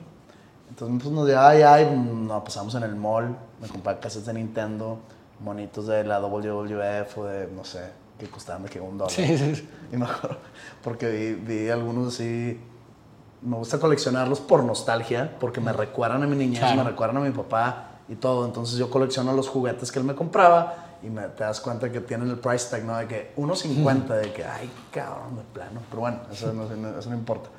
Esa parte, bueno, Stranger Things me dio esa nostalgia por la imagen del mall perfectamente como está en mi cabeza. Las tiendas, Sam Goody, eh, Orange Julius y todas esas, este, Tom McCann y la madre. Eso me causa felicidad o me causa ese, ese buen recuerdo. En tu futuralgia yo creo que le tenemos que sumar ese miedo a lo desconocido. Pero no hay miedo, güey. Sí, es la, es la ansiedad. La ansiedad No, sí, ahí, ahí sí sería la ansiedad, pero, pero, pero cuando, ¿por qué habría miedo de un futuro perdido, güey? Es una pena, es nada más. No, no, no. no. Se, perdió, a- aunado a la, a la pena de, de un futuro perdido o al sufrimiento de un futuro que nunca llegó, también está la ansiedad del, del- del miedo a lo desconocido. Pero eso ya sería ansiedad. ¿Se explico? Pero es dentro de la futuralidad. O más bien lo que estoy pensando es que le pudiéramos hablar lo que tú dijiste y sí, sí, sí te puede ocasionar una alegría un futuro perdido, güey. ¿Sí No, explico? no, no. no. Eh, la- lo de hablo de alegría, habla de nostalgia. Por eso, pero se lo- esa connotación se la puedes también adjudicar a la futuralgia porque te puede causar alegría un futuro perdido. Porque Ima- te abre más posibilidades. de- Porque de- imagínate que tú contemplabas un futuro completamente adverso, güey, por vivir cierta cosa y lo que tú quieras, y de pronto el haber perdido ese futuro que, que para ti ya era un hecho, que ibas a, ibas a ser miserable, de pronto no pasó, güey. Se perdió esa, esa posibilidad. pero no sabes qué va a pasar. Entonces, como no sabes qué va a pasar, es igual a desconocido. El miedo a lo desconocido, pues la mayoría de la gente tiene miedo a lo desconocido. de- Sí, de todas eso es maneras. ansiedad. Por eso, a eso voy. Pero yo O sea, lo veo algo separado de la futuralgia. O sea, ya no sería futuralgia, sería ansiedad. El miedo a los conocidos, es la ansiedad, güey. ¿Sí me explico? Pero no puedes, la ansiedad tiene muchas connotaciones y Pues muchas puede ser, maneras de puede ser parte de la familia de la, de la ansiedad, de la futuralgia. Que yo, Sí, ahí- sí, yo la separaría por completo, la neta. y, O sea, yo le vería como un duelo. O sea, yo, yo de hecho, hasta me puse a escribir de que cómo, cómo definirían en el diccionario a la futuralgia. Y le, pu- le puse un duelo por un futuro perdido. O sea, es el, es el llanto del alma Me- por me- un futuro perdido. Me gusta, me gusta la definición, pero yo le sumaría o miedo de lo miedo del- de, de un futuro eh, siguiente o me- miedo de un futuro próximo, pues. No sé por qué, o, no, no miedo, sería ah, te digo, es lunes, mi, apenas está Está carburando. Está carburando. Entonces, sí, miedo, miedo a un futuro Y es, un- güey, es, es- es algo que, güey, muchísima gente ha vivido, pero no, no tenía las palabras para articularla. Y volvemos a lo mismo, la palabra es la muerte de la cosa. Una vez hice un experimento en donde hice como típico una foto en donde, en donde ya ves que pones, cómo ponen las definiciones en la radio, así que ponen la palabra y abajo, de que sustantivo y la madre. pone. Entonces me hice futuralgia y le puse esa definición y la chingada. A ver, qué pedo, güey, un chingo de gente es que empezó a escribir de que qué pedo, que nunca había podido ponerle una palabra a eso y yo lo he sentido. Güey. O sea, eso es algo que la gente siente, pero no existe Fonéticamente no soy fan. Pues es que pensé en muchas veces, pensé en muchas cosas, güey. O sea, pensé porque hablando etimológicamente, nost es, es, es yendo al pasado. Por eso nostalgia. Algia es la pena, ¿no? Entonces nost es, vamos para atrás y es la algia, ¿no? Y entonces dije, puta, pues ¿qué pudiera quedar con algo de allá, güey? Postalgia. Dejé el baño. Dale, dale. No al baño, pero nos, nos gustó postalgia, ¿no? Yo estaba pensando en nostalgia. Pues dale.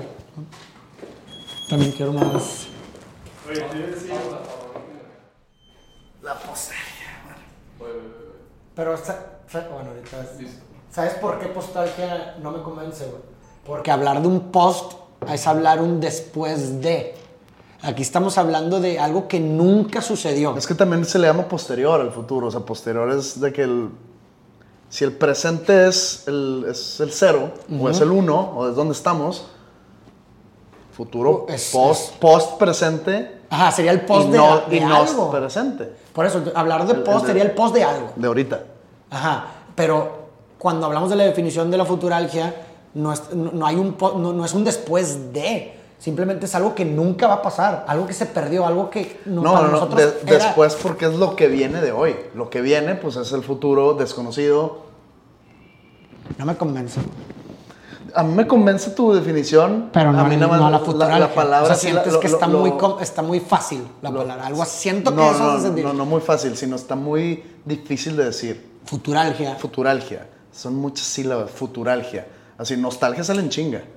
Futuralgia siento que estás... pues nomás que hay una sílaba de más ahí. Que le estás echando más ganas de lo debido. No, porque pues junté futur y iba o. Entonces, Debe haber pues, otra palabra, otro prefijo que quiere decir futuro. Pues habría, habría que investigarlo. Sí, sí me metí a ver, a investigar porque quería crear la palabra de que, a ver, pues algo que etimológicamente hablando signifique, no sé, que tenga relación con una proyección, una imaginación, lo que tú quieras, pero el pedo es que ninguna quedaba, güey. O sea, ninguna quedaba con- para unirla con algia. ¿Sacas? Yo, yo, yo tengo ese problema mucho en, en canciones y he cometido, que mucha gente me critica por eso, pero he cometido esa invención de palabras. Ah, sí, a huevo. Invento palabras eh, para la rima, para que rime Sí, sí, mejor. Y entonces digo, ¿sabes qué? Chingue su madre, esto no es nada, pero... da- no, no que lo invento de cero, sino muevo Sí, palabras. sí, sí, nuevas palabras. A mí me gusta un verbo hacer eso también, un verbo. O sea, y de hecho, sí, eh, eh, por ejemplo, una vez hice palabras, como que tus palabras son balas, güey. Entonces son bala todo lo que sale de tu boca son palabras, ¿sabes? Qué tóxico, güey. Pues, o, pues, güey, o no, o me equivoco. O sea, hay muchas, muchas veces una, una palabra es como una bala, pero pues condensas las dos y eso es, salen puras palabras y te penetran por todo lo que me dices, güey, ¿no? También hice palalmas, que son palabras del alma, palalmas. Y me gusta, me gusta mucho futuralgia. Bueno, creo que futuralgia no, no me lo puedo adjudicar como yo lo creo, porque seguramente si te metes a, a Google o algo así, seguramente a alguien más se le Está ocurrió. bien, para ti tú lo creaste. La definición, más bien. ¿Sí? La definición. O sea, esa asociación. Pero, pues sí, güey, esa, esa... No sé por qué, por qué caímos en el tema de la futuralgia. Porque caímos ahí por... Lo dijiste. Ah, porque ya me acuerdo, porque te estaba diciendo que yo soy una... Estamos hablando de... De... de que, que yo soy una que vivo con mis papás, que Sí, soy sí. una persona emocional, que me tripeo emocionalmente hablando de las cosas y de pronto salió lo de la futuralgia, que era el término, sí. Pero bueno, pues sí, salió ahí. En fin, Do- ¿En dónde? A ver, ¿qué más? Ah, en- ¿qué más está? Ah, otra cosa que quería, que quería preguntarte. Sacaste la Petite Mort, que es una canción que habla de la pequeña muerte post-coito, ¿no? Ahí Fíjate que no, ahí sí ha- queda la palabra post. no habla exactamente de eso, sino tiene un papel importante el orgasmo en la canción. Digamos que un papel principal, pero no habla de- del orgasmo en sí. Habla, es ma- es- tiene más eh, significado emocional la canción. Eh, habla, sobre una persona, pues, vacía, una persona sin rumbo, una persona nihilista, que no puede tener conexiones humanas con nadie, que extraña tener esas conexiones humanas. Y pues ese vacío emocional lo trata de llenar eh, con sexo. Verá que hay muchas personas que usan, eh, ¿cómo se llama? Escape emocionales, eh, como Claro. lo que es, no sé, el alcohol, las drogas, el sexo, eh, no sé, el comprar cosas, viajando, pero nada más para tapar ese vacío. Correcto. Entonces, es una persona que, que- que trata de encontrar esa conexión que tanto anhela en el sexo con una persona, en el sexo casual, pues, una persona Sí. que no conoces, entonces llega a la cama con la otra persona eh, totalmente convencido que aquí puede encontrar amor y aquí puede encontrar conexión y aquí puede sentirse identificado con esta persona. Y al momento del orgasmo, de repente... Sí, es una pequeña muerte. Te desentiendes, sí, sí, al, al orgasmo o a ese momento de la de desconciencia que tienes por segundos eh, después del orgasmo se le llama en, en, en Francia le, le- le dieron el- el- el- la frase la petite mort pero en este caso el momento que pasa ese orgasmo eh, la persona como que se desentiende de todos esos anhelos o todos esos sentimientos y dice no güey esto es- eh, o sea, no, no, no busca, no encontré aquí lo que buscaba. Aquí no, no hay nada de eso. Y se sale del encuentro estando todavía peor, o sea, en un pozo aún más, más El hondo, vacío. más vacío, entonces de, de eso habla la canción. ¿Y tú crees que, que o sea, el, el- el tener, o sea, entre más encuentros casuales tenga una persona, más afectada se ve su capacidad para enamorarse, ¿tú crees? Es depende de cada quien, creo. O sea, no soy yo ningún psicólogo, ni, ni, ni le sé bien, ni, ni, ni nada por el estilo. He tenido mis, mis experiencias. Pero yo creo que sí es como. Puede, puede funcionar como una droga.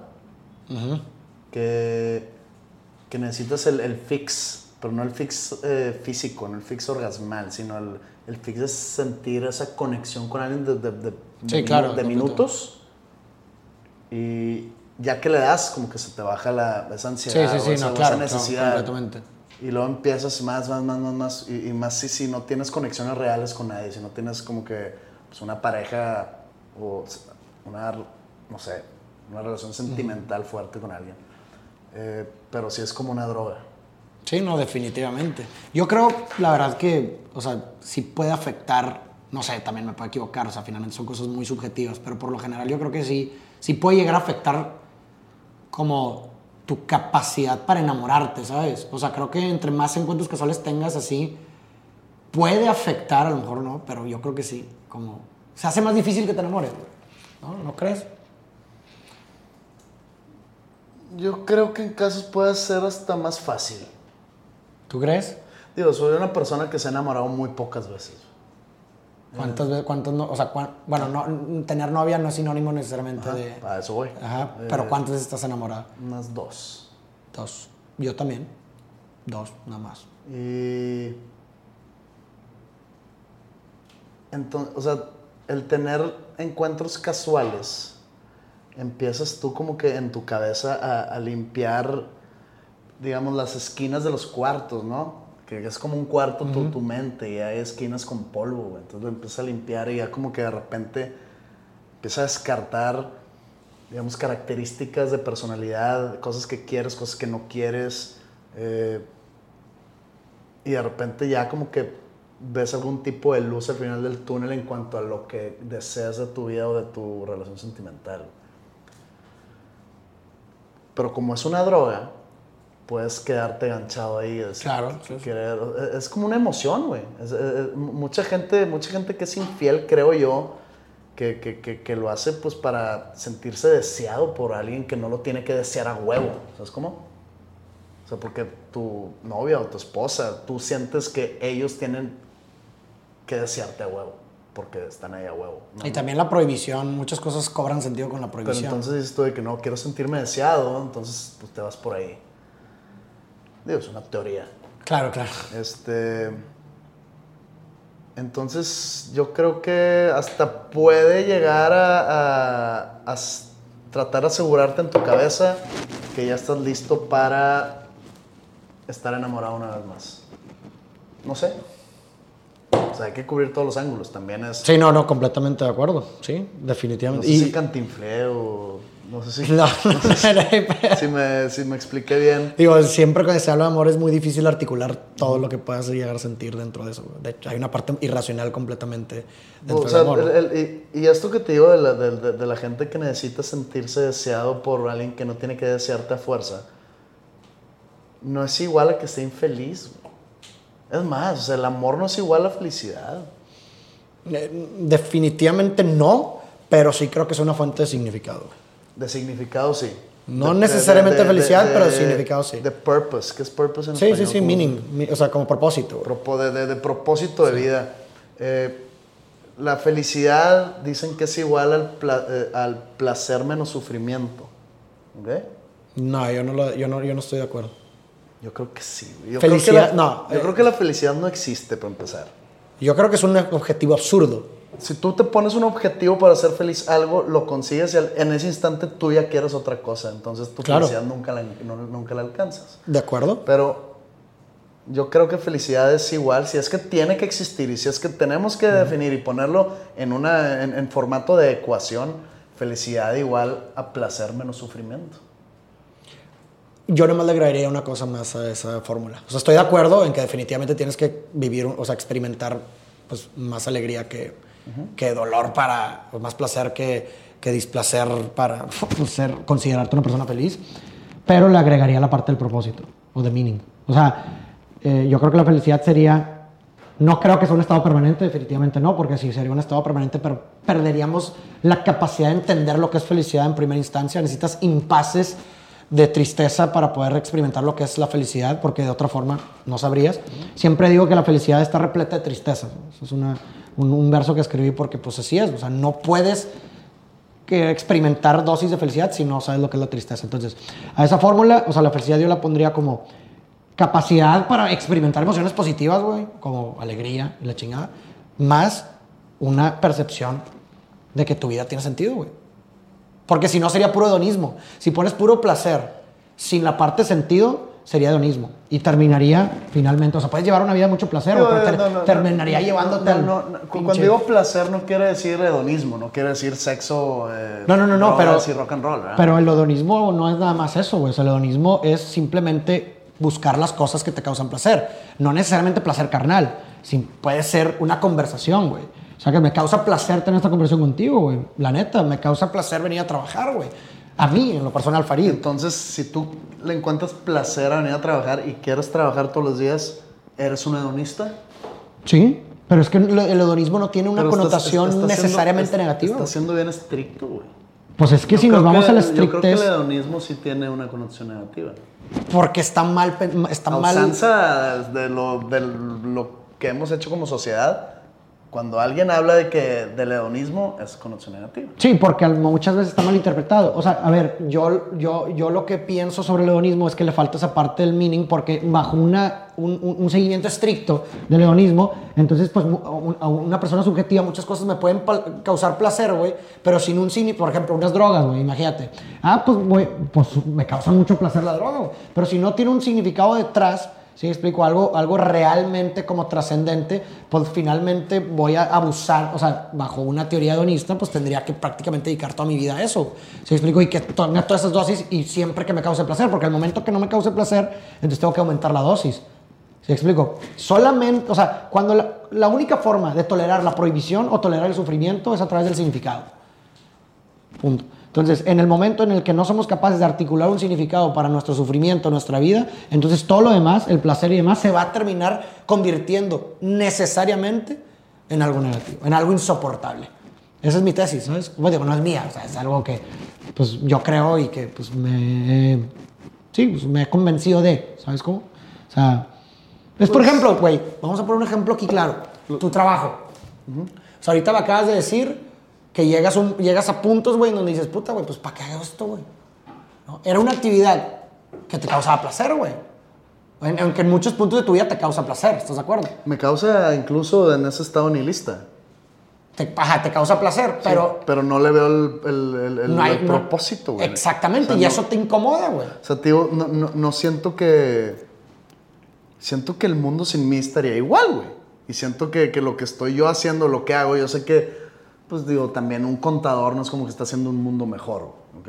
Pero pues yo siento lo mismo. de que si realmente me muero mañana, ¿a poco el mundo estará un poquito peor? No, ¿No? pero bueno, ahí estás hablando, es- estás ahí hablando de otras cosas que no tienen que ver con tu trabajo. Mm, Pues, o sea, lo, lo que yo le doy al mundo, que es mi trabajo, lo que yo le doy a la comunidad o, al- o a la sociedad o a lo que tú quieras. Es lo que yo ofrezco. Ajá, pero Tú por- ofreces este contenido, este, ofreces eh, pues tu contenido en redes sociales, tus conferencias, todo eso es lo que tú ofreces al mundo. Y eso es lo que yo ofrezco al mundo.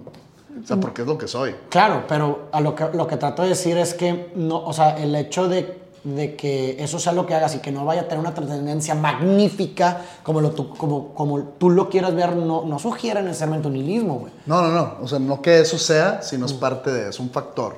Ajá, Un y, y factor. tampoco sugiere que no tenga un propósito, un sentido, güey, porque a- aún y cuando no le puedes encontrar o articular un significado, el hecho de que lo hagas sugiere que lo haces por alguna razón, güey. A lo mejor intrínseca. Lo ha- a veces en- cuando me siento más en lo profundo del nihilismo, o sea, en los puntos bajos, lo digo, lo hago porque lo tengo que hacer. Porque- Por deber. Por deber, porque si no lo hago le quedo mal a mucha gente, porque en algún momento me comprometí a hacerlo, porque el que yo no lo haga voy a causarle detrimento a personas que no les quiero causar detrimento, entonces digo, pues va. güey. Ahí está. Eso es justamente lo que estaba tratando de decir con el- Entonces, con eso el es, pro- eso, es un, eso es un propósito, el hacerlo porque, bueno, No, no, no, no, quiero causarle daño a alguien. Debería ser no, o sea, si, o sea, Si te comprometes a hacerlo es porque quieres hacerlo. Claro, exactamente, pero eso es lo que te digo del nihilismo. Digo, de, de lo que hablábamos del placer men- o sea, y el significado. Una actividad que era placentera para ti, sin un significado se volvió. No, no, no. una- Sí, sí, sí- me causa placer. ¿no? No, no quiero que se malinterprete cuando digo que, Sí, de que, pues lo ok. hago por hacerlo. No, no, no. A ver, a mí la- de las cosas que más me dan felicidad y más me llenan en el mundo, en mi vida más bien, es pararme en un escenario, del tamaño que sea el escenario. ¿Y por qué, güey? Es difícil de, de explicar el sentido de conexión que haces con, con, la- con una masa de gente. Sí. O sea, tú estás haciendo y se, se- se- se va a escuchar muy cliché, pero pues los clichés son clichés por algo. Eh, canciones que yo hice o en mi cuarto o en una cabañita en Maine o en mi departamento solo en una pandemia donde yo dije, todos están haciendo de mí aquí en una libreta con mi puño y letra. De repente, no sé, pararte en un escenario en Santiago de Chile y que haya miles de personas coreando tus canciones y están eufóricos porque tú estás parado enfrente unos metros de ellos. Eh, no sé cómo explicarte, o sea, no, no, no, no, no, no, hay, no hay realmente palabras para decir o para describir lo que realmente la felicidad que siento al estar en ese momento ahí. Pero pues ahí tienes tu significado, güey. Sí, pero O es sea, que... lo que acabas de hacer en pero- este momento es darle este- un significado. Pero chécate este twist. Por eso hay tantos artistas miserables. No sé si yo meterme a, la, a, a- a- a- Ese equipo, pero ahí te va. Los highs y los lows, tan drásticos y tan en chinga, son muchos. güey. Estás el high de estar en un lugar con Chingos de gente. 3.000 personas que te idolatran o te aman o, te, o, o- o están ahí nomás porque les gustan sus canciones o te admiran o X. Y esa energía tan fuerte y tan positiva que se hace en un concierto, se acaba el concierto y en media hora estoy solo en mi cuarto de hotel. Solo. Sí, es un contraste muy cabrón. Buscando qué hacer para agarrar sueño, de que le, le, le, le- le mando un mensaje a los de mi banda, oigan, no quieren que un pisto. Ah, es que mañana nos, nos levantamos temprano y pues todos tienen familia, de que pues tenemos que llegar allá estar al 100 para los hijos. Y estás en tu cuarto solo. Y, y me he puesto a pensar en esos momentos de que, Mario, hace media hora, hace 40 minutos, Yo, yo era la persona más feliz del mundo frente a tantos miles de personas. Chingos de atención. Estoy un cuarto de mucha atención sobre ti, que no soy muy fan del spotlight o de que la gente esté es- esperando cada movimiento mío. Pero minutos después estoy en mi cuarto hotel tratando de no estar solo, tratando de buscar compañía sana y no lo encuentras, güey. Y nomás te duermes y esperas a que se acabe el pinche día. Y al día siguiente, repeat. Y repeat. Está cabrón. No, sí, me O imagino, sea, güey. el high. High, Así high, como high, es el high, ese no. Pero, pero acá, acá no es de que hay bajas porque no, es hasta arriba y cuestión de minutos estás hasta abajo.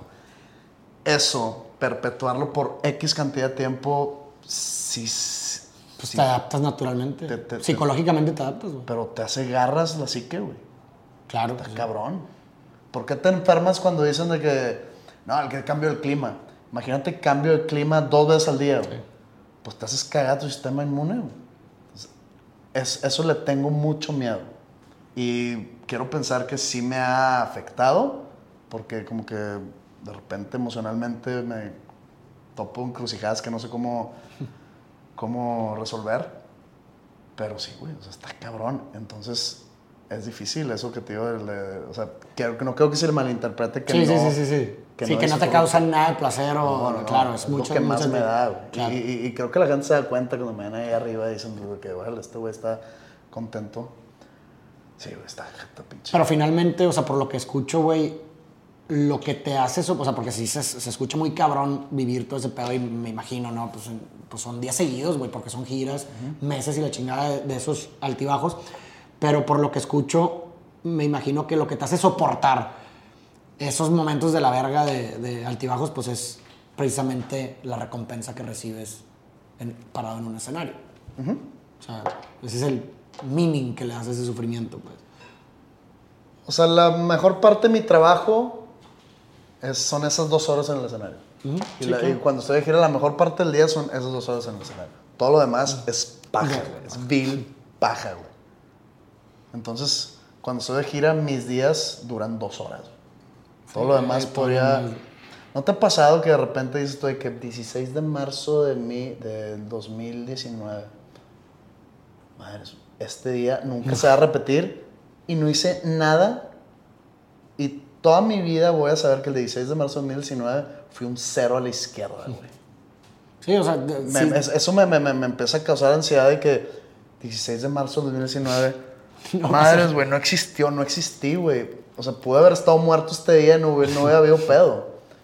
Ese Sí, sí, me ha pasado bastante. Igual, pues, en, en giritas que tuve así. Es más, güey, hasta tuve un día que sí me, que sí me tripié bastante, güey, porque fue como... Y fue una pendejada la neta el trayecto, pero iba a Chile, güey. Entonces, para ir a Chile, pues, es para abajo, ¿no? Pero bueno, pues, de Monterrey me tuve que ir a Houston, güey, o sea, para arriba, cabrón. Ay, me así.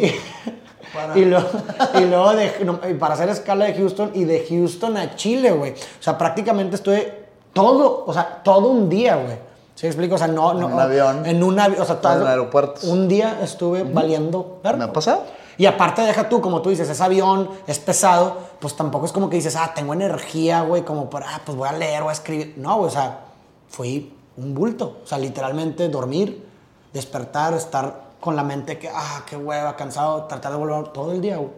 Todo el santo día. No, no, no. Y, Sí, y- sí, sí, y- y sí. me, y me- me ha pasado también, digo, pa- para, no darle largas a este tema, eh, que te dicen, oye, güey, eh, te conseguí una entrevista con eh, María González, no sé qué, que, para ponerle un nombre a una entrevistadora muy cabrón en el DF que tiene una audiencia súper chingona y que te aceptó por fin que vayas. Este, ¿qué pedo? Vamos, güey. Ok, este, toma el vuelo a las 7 de la mañana porque pues ya va- eh, vas a llegar, eh, te van a dar ahí unos pointers, te van a maquillar, este, va a hacer la entrevista y pues te vuelo a las 5 de la tarde de vuelta. Ya está. Vas, güey. Te paras de tu cama, vas al aeropuerto, espera, estás ahí de güey dos horas en el pinche aeropuerto, te subes al avión, llegas, es un círculo de la Ciudad de México en cuestión aeroportaria, güey. Eh, llegas al programa te entrevistas cinco minutos, güey. Y luego, papá. Que es, que es una gran oportunidad. Sí, sí, sí. Pero pues si viviera en el DF estaría con sí. Pero no, cinco minutos, pues mu- muchas gracias por venir, José. Este, eh, espero que vuelvas pronto. Ah, gracias, María, X, ¿cómo se llama? Te vas, güey. De repente, pues quedo, tengo tres horas para irme al aeropuerto. Ya te dejan en el aeropuerto. Puta madre, güey. Todo mi día lo perdí por cinco minutos de entrevista. O sea, eso me duele más a un día de puro viaje, güey. Ya, ya, sí, sí. sí. Cabrón. Pero, güey, o sea, ¿crees que esa consecuencia de qué? De que. De que o no sea, vivo sí- en el DF. No, no, no, no, no. Ah, o sea, es- El- el esa, ansiedad, esa, esa ansiedad que sientes por, Que siento por, que- per- que- por tener la sensación de tiempo. perder un día, Que estoy perdiendo tiempo. es una respuesta a tu ansiedad del- por, o tu miedo a la muerte, güey. O sea, tienes. No sé si no, tengo no has miedo a la muerte. el hecho de morirte, no, güey. no sé si tengo miedo a la muerte, porque es muy chingón, muy chingoncito, ¿no? El decir que no, yo no tengo miedo a la muerte. Sí, nunca, no, has, sí. nunca has estado en un precipicio que así te están agarrando, que sobres, güey. Hasta ese momento vas a ver si, si, si Claro. tienes miedo a la muerte. Como tú dices, yo sí saltaría una bala para tapar, para eh, eh, evitar que, Pues, sabe, maten, güey. que maten a tu mejor amigo. No, claro que sí, güey. Puro pedo, no sabes. Sí, quién sabe. Tienes que estar en ese Exacto, momento. Exactamente. Entonces, yo no sé si he aceptado la muerte o si tengo miedo o no, pero no creo que esto sea por eso. Es más como que un día menos de mi vida, tiempo perdido, que puedo haber estado haciendo algo por un legado no artístico, güey. Quiero un- tener un legado existencial, se puede llamar. Pero cuando hablas de legado, pues es algo que dejas, güey. Sí, sí. Que sigue siendo, Trabajando. sí, pero sigue siendo, sigue estando relacionado con la muerte, güey. Cuando el, el mero hecho de utilizar la palabra legado para hacer es algo en mi vida, para muerte, hacer algo en mi vida, para ser, pa- para ser mejor persona, en vez de estar trabajando en ser mejor persona, ¿cómo? No sé, güey.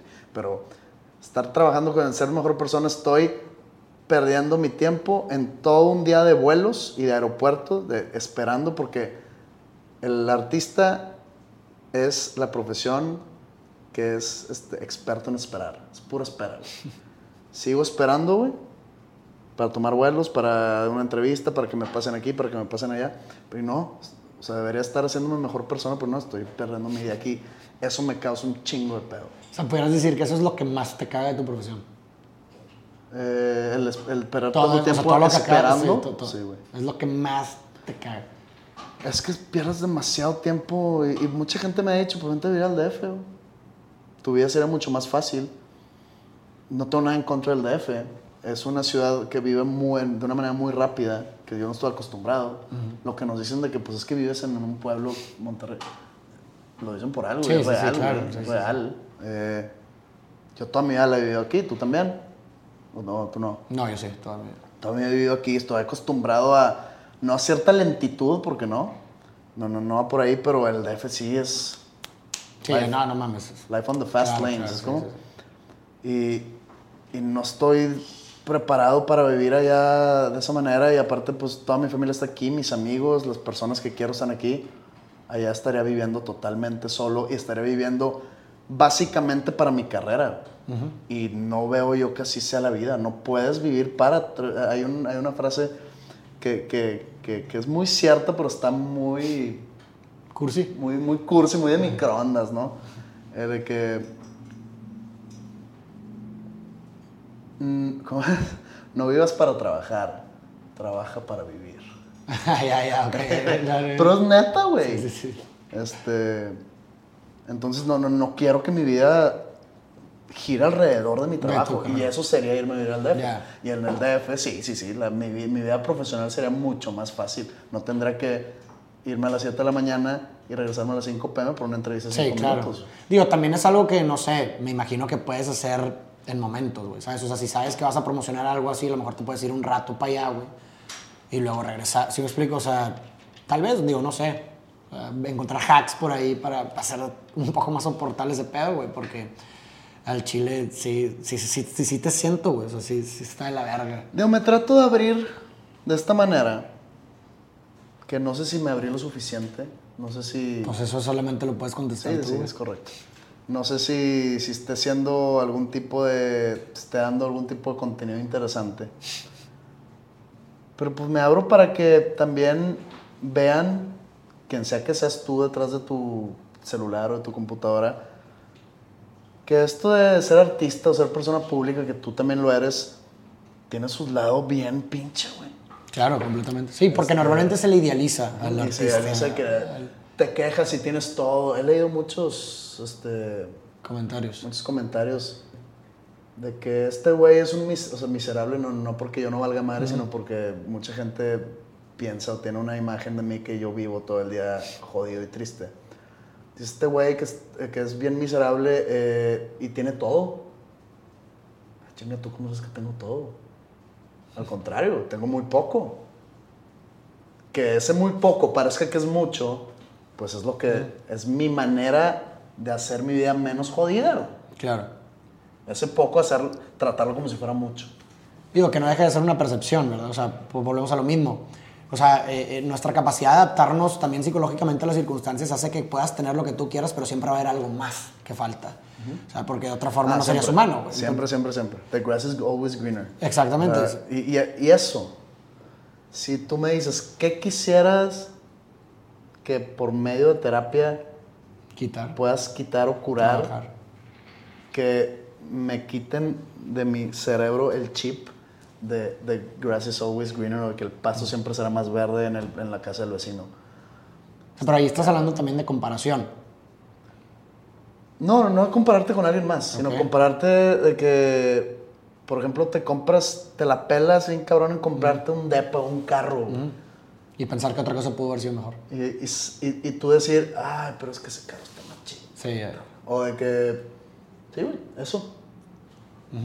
Eso es- está... O sea, creo que va muy de la mano por... ¿Has escuchado alguna vez el término de la paradoja de la elección? Sí, claro. De- De que siempre va a haber algo mejor. O sea, que... eh, eh, eh, O sea, mientras, mientras más opciones tengas, más más difícil, parálisis. Más, difícil es el... Porque el costo de oportunidad es altísimo. Siempre, de- ahora dejas ir muchas cosas, no solamente dos o tres. O sea, entre más cosas se suman, se suman los costos de oportunidad de todas para producir que definitivamente algo pudo haber sido mejor de lo que elegiste. ¿no? Y pues eh, dentro de la elección de algo, que eso ah, yo- a, mi, a mi parecer algo que, que, que- que se ha perdido por completo y es causa de mucha infelicidad de la gente, es que olvidamos que cuando se elige se renuncia. O sea, dentro de la elección eh, coexiste su contraparte que es la renuncia. Tú eliges y renuncias. El problema es que... Renuncias a las otras opciones. Exactamente, naturalmente, o sea, coexisten, no es de que uh, hago esto y luego lo otro, ¿no? Y, y creo que la mayoría de la gente actualmente elegimos sin renunciar, o sea, elegimos, pero no nos queremos perder todo lo demás. Y esto hables en parejas, güey, en cualquier tipo de elección, ¿no? o sea, elijo, pero no renuncio. Entonces, hay, o sea, dentro de las ciencias del comportamiento, o sea, está muy consensuado que el valor que tú le das a algo, ¿verdad? Eh, eh, a una elección eh, está directamente relacionado con su obstáculo. O sea, cuando tú enfrentas voluntariamente un obstáculo, la recompensa por ese obstáculo se vuelve mucho más atractiva, mucho más recompensa, cuando voluntariamente lo haces, ¿no? Entonces, lo que representa el, el obstáculo de una elección es, la- es lo que te, es lo que te impide de gozar la elección, que son todas las demás opciones. Entonces, solamente cuando, es, cuando esa opción voluntariamente renuncias a eso, que ese es el obstáculo, es cuando realmente puedes gozar de la elección que tuviste. Porque si nomás te lo, te lo pasas comparando con el otro, no vas a gozar ni siquiera de lo que elegiste, güey. Vas a estar buscando cualquier defecto, güey, para mandarlo a la Eso es exactamente lo del pasto verde. Y odio el pasto verde. Me gustaría que todos los pastos fueran café, güey. Pero Jodido, tam- también otra cosa... si ¿Por te- qué? Porque lo que te tienes, pues, pues está más jodido que él. Pero, por ejemplo, no es igual, no sería igual de válido decir que esa otra cosa pudo haber sido peor. O sea, porque normalmente idealizamos. Es que es el deseo, güey. El deseo está cabrón. Por eso. El deseo, eh, el deseo yo creo que es de los peores sentimientos, güey. Naturalmente, pero pues al mismo tiempo es lo que te hace muerte, güey. Sí, pero, ah, no sé. O sea, en- en- sí, te entiendo perfectamente que sí es la no causa. sé si es avaricia, pero en sí deseo. No sé si cae en avaricia. Pero, por ejemplo, La avaricia es mala. pues yo no creo que todo absolutamente sea bueno ni malo, no creo. Todo, todo para mí es contextual. Yo creo que todo es contextual. O sea, no me O sea, decir que llega- ma- ya- matar en todo tipo de contexto va a ser malo. Pues no sé por qué te sientes tú de- eh, con derecho de quitarle una vida a alguien. Si, eh, si lo haces en defensa propia, ¿lo considerarías como algo malo? No. Este, Entonces el acto de matar bajo ese contexto... Pero es que se le, se le- se podría llamar matar. Pues estás Asesinar, matando. vamos a hablar de asesinar. Bueno, estás asesinando a un, a un humano. en defensa propia. ¿Asesinar es, es en defensa propia? Asesinar. En defensa propia. Alguien te está intentando O sea, matar. ma- matar es sinónimo total de asesinar. no sé, desconozco, ¿tú sabes? Pues que a mí asesinar suena más como algo con alevosía y ventaja, güey. Algo voluntario. Pues, ¿Sí, no? Con intención. Con intención. pues bueno, si matas a alguien en defensa propia, tienes la intención de matarlo. No. Bueno, en muchos casos. No Imagínate. el la intención, pero si no te mato, me vas a matar. Ah, bueno, o sea, deja, ajá, pero pues por eso mismo. Si no te mato, tú me vas a matar a mí. Entonces tengo la intención de matarte. Premeditado, más bien, la, la. Ah, asesinar es premeditado, matar. Ya. Con alevosía y ventaja y todo eso, pues hay una premeditación ahí. Entonces sí, de acuerdo. No, o sea, no es igual. No sé, o sea, el, el- el- el deseo tiene una connotación negativa automática. Si te digo de que- Pero no es necesariamente negativo, güey. No, ya sé. Pero, o sea, ese deseo, eso de que siempre querer superarte materialmente hablando, o incluso, pues hay personas que, que- que- que tienen a su pareja y, y desean a alguien más, o, o- o que piensan que pueden, de que, e- e- eso que dicen de que puedo hacer mejor que mi pareja, o sea, puedo conseguirme a alguien mejor, como que, ¿cómo sabes, cabrón? Pero es exact- eso es exactamente lo que te digo. O sea, ¿por qué no? O sea, si, tend- ten- si te fijas, tendemos a idealizar las oportunidades o lo que no tenemos de una forma necesariamente mejor. Si te fijas, ¿no? Es que eso puede ser mejor, me puedo considerar mejor. Siempre, siempre es mejor, ¿no? Pero porque, porque eso es, digo, muy conveniente. Pero ¿no sería igual de válido decir o pensar que también pudo haber sido peor? Que también te puedes considerar alguien peor, güey. Que también esa oportunidad Ah, que dejaste ir pudo haber sido Eh, peor, güey. Eso es- está siempre la opción. O sea, Por eso, y- y- pero nunca la piensas así, güey. Si te fijas, nadie, na- a ver, Porque nadie piensa así. por eso, pero estás Porque de acuerdo que lógicamente es igual de válido. Ah, claro que sí, no, e, e igual de posible. Igual de Pero, posible. pues, nadie piensa en retrógrada, nadie, nadie piensa retrógradamente, nadie dice, Esto, pudo, es- esto pudo haber sido peor. porque la- normalmente las personas piensan que son mejor de lo que son. Sí. O que las cosas van a tener un impacto mucho mayor de lo que realmente van a tener el impacto, en cualquier aspecto. Típico, ¿no? De que, oye, no mames, si me corta mi, mi chava no voy a poder vivir. Y de pronto lo corta, pasan tres meses y ya No, la no, madre. eh, eh, es bien sencillo.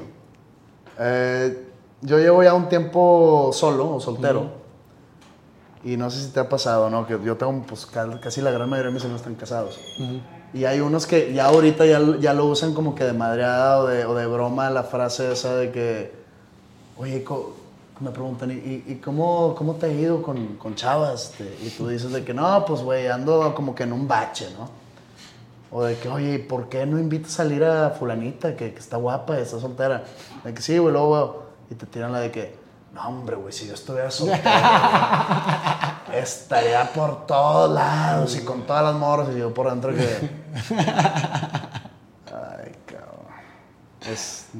Ha pasado. Exacto, sí, completamente. o O, sea, o- o- o por y que ejemplo, seguramente la realidad sería completamente diferente. O te vas de que de- despides soltero y pues ahí van los casados y, y, y la agarran de colchón, ¿no? De que. Ah, no, sí, yo, yo yo tengo porque, yo porque estoy casado, güey. O sea, tú, tú que estás soltero, pues vas, pero yo, no, yo no. Y que es la misma banda que cuando estaba soltera tampoco se Ah, que no se agarra nada, pero ya, ya tiene colchón, entonces ya. Se siente, ya se siente menos pinche. Sí, sí, sí. Eh, no sé cómo llamamos esto, güey. Estamos hablando de, la- la- las elecciones de, de Grass is Greener on the Other Side, de. Puta, güey.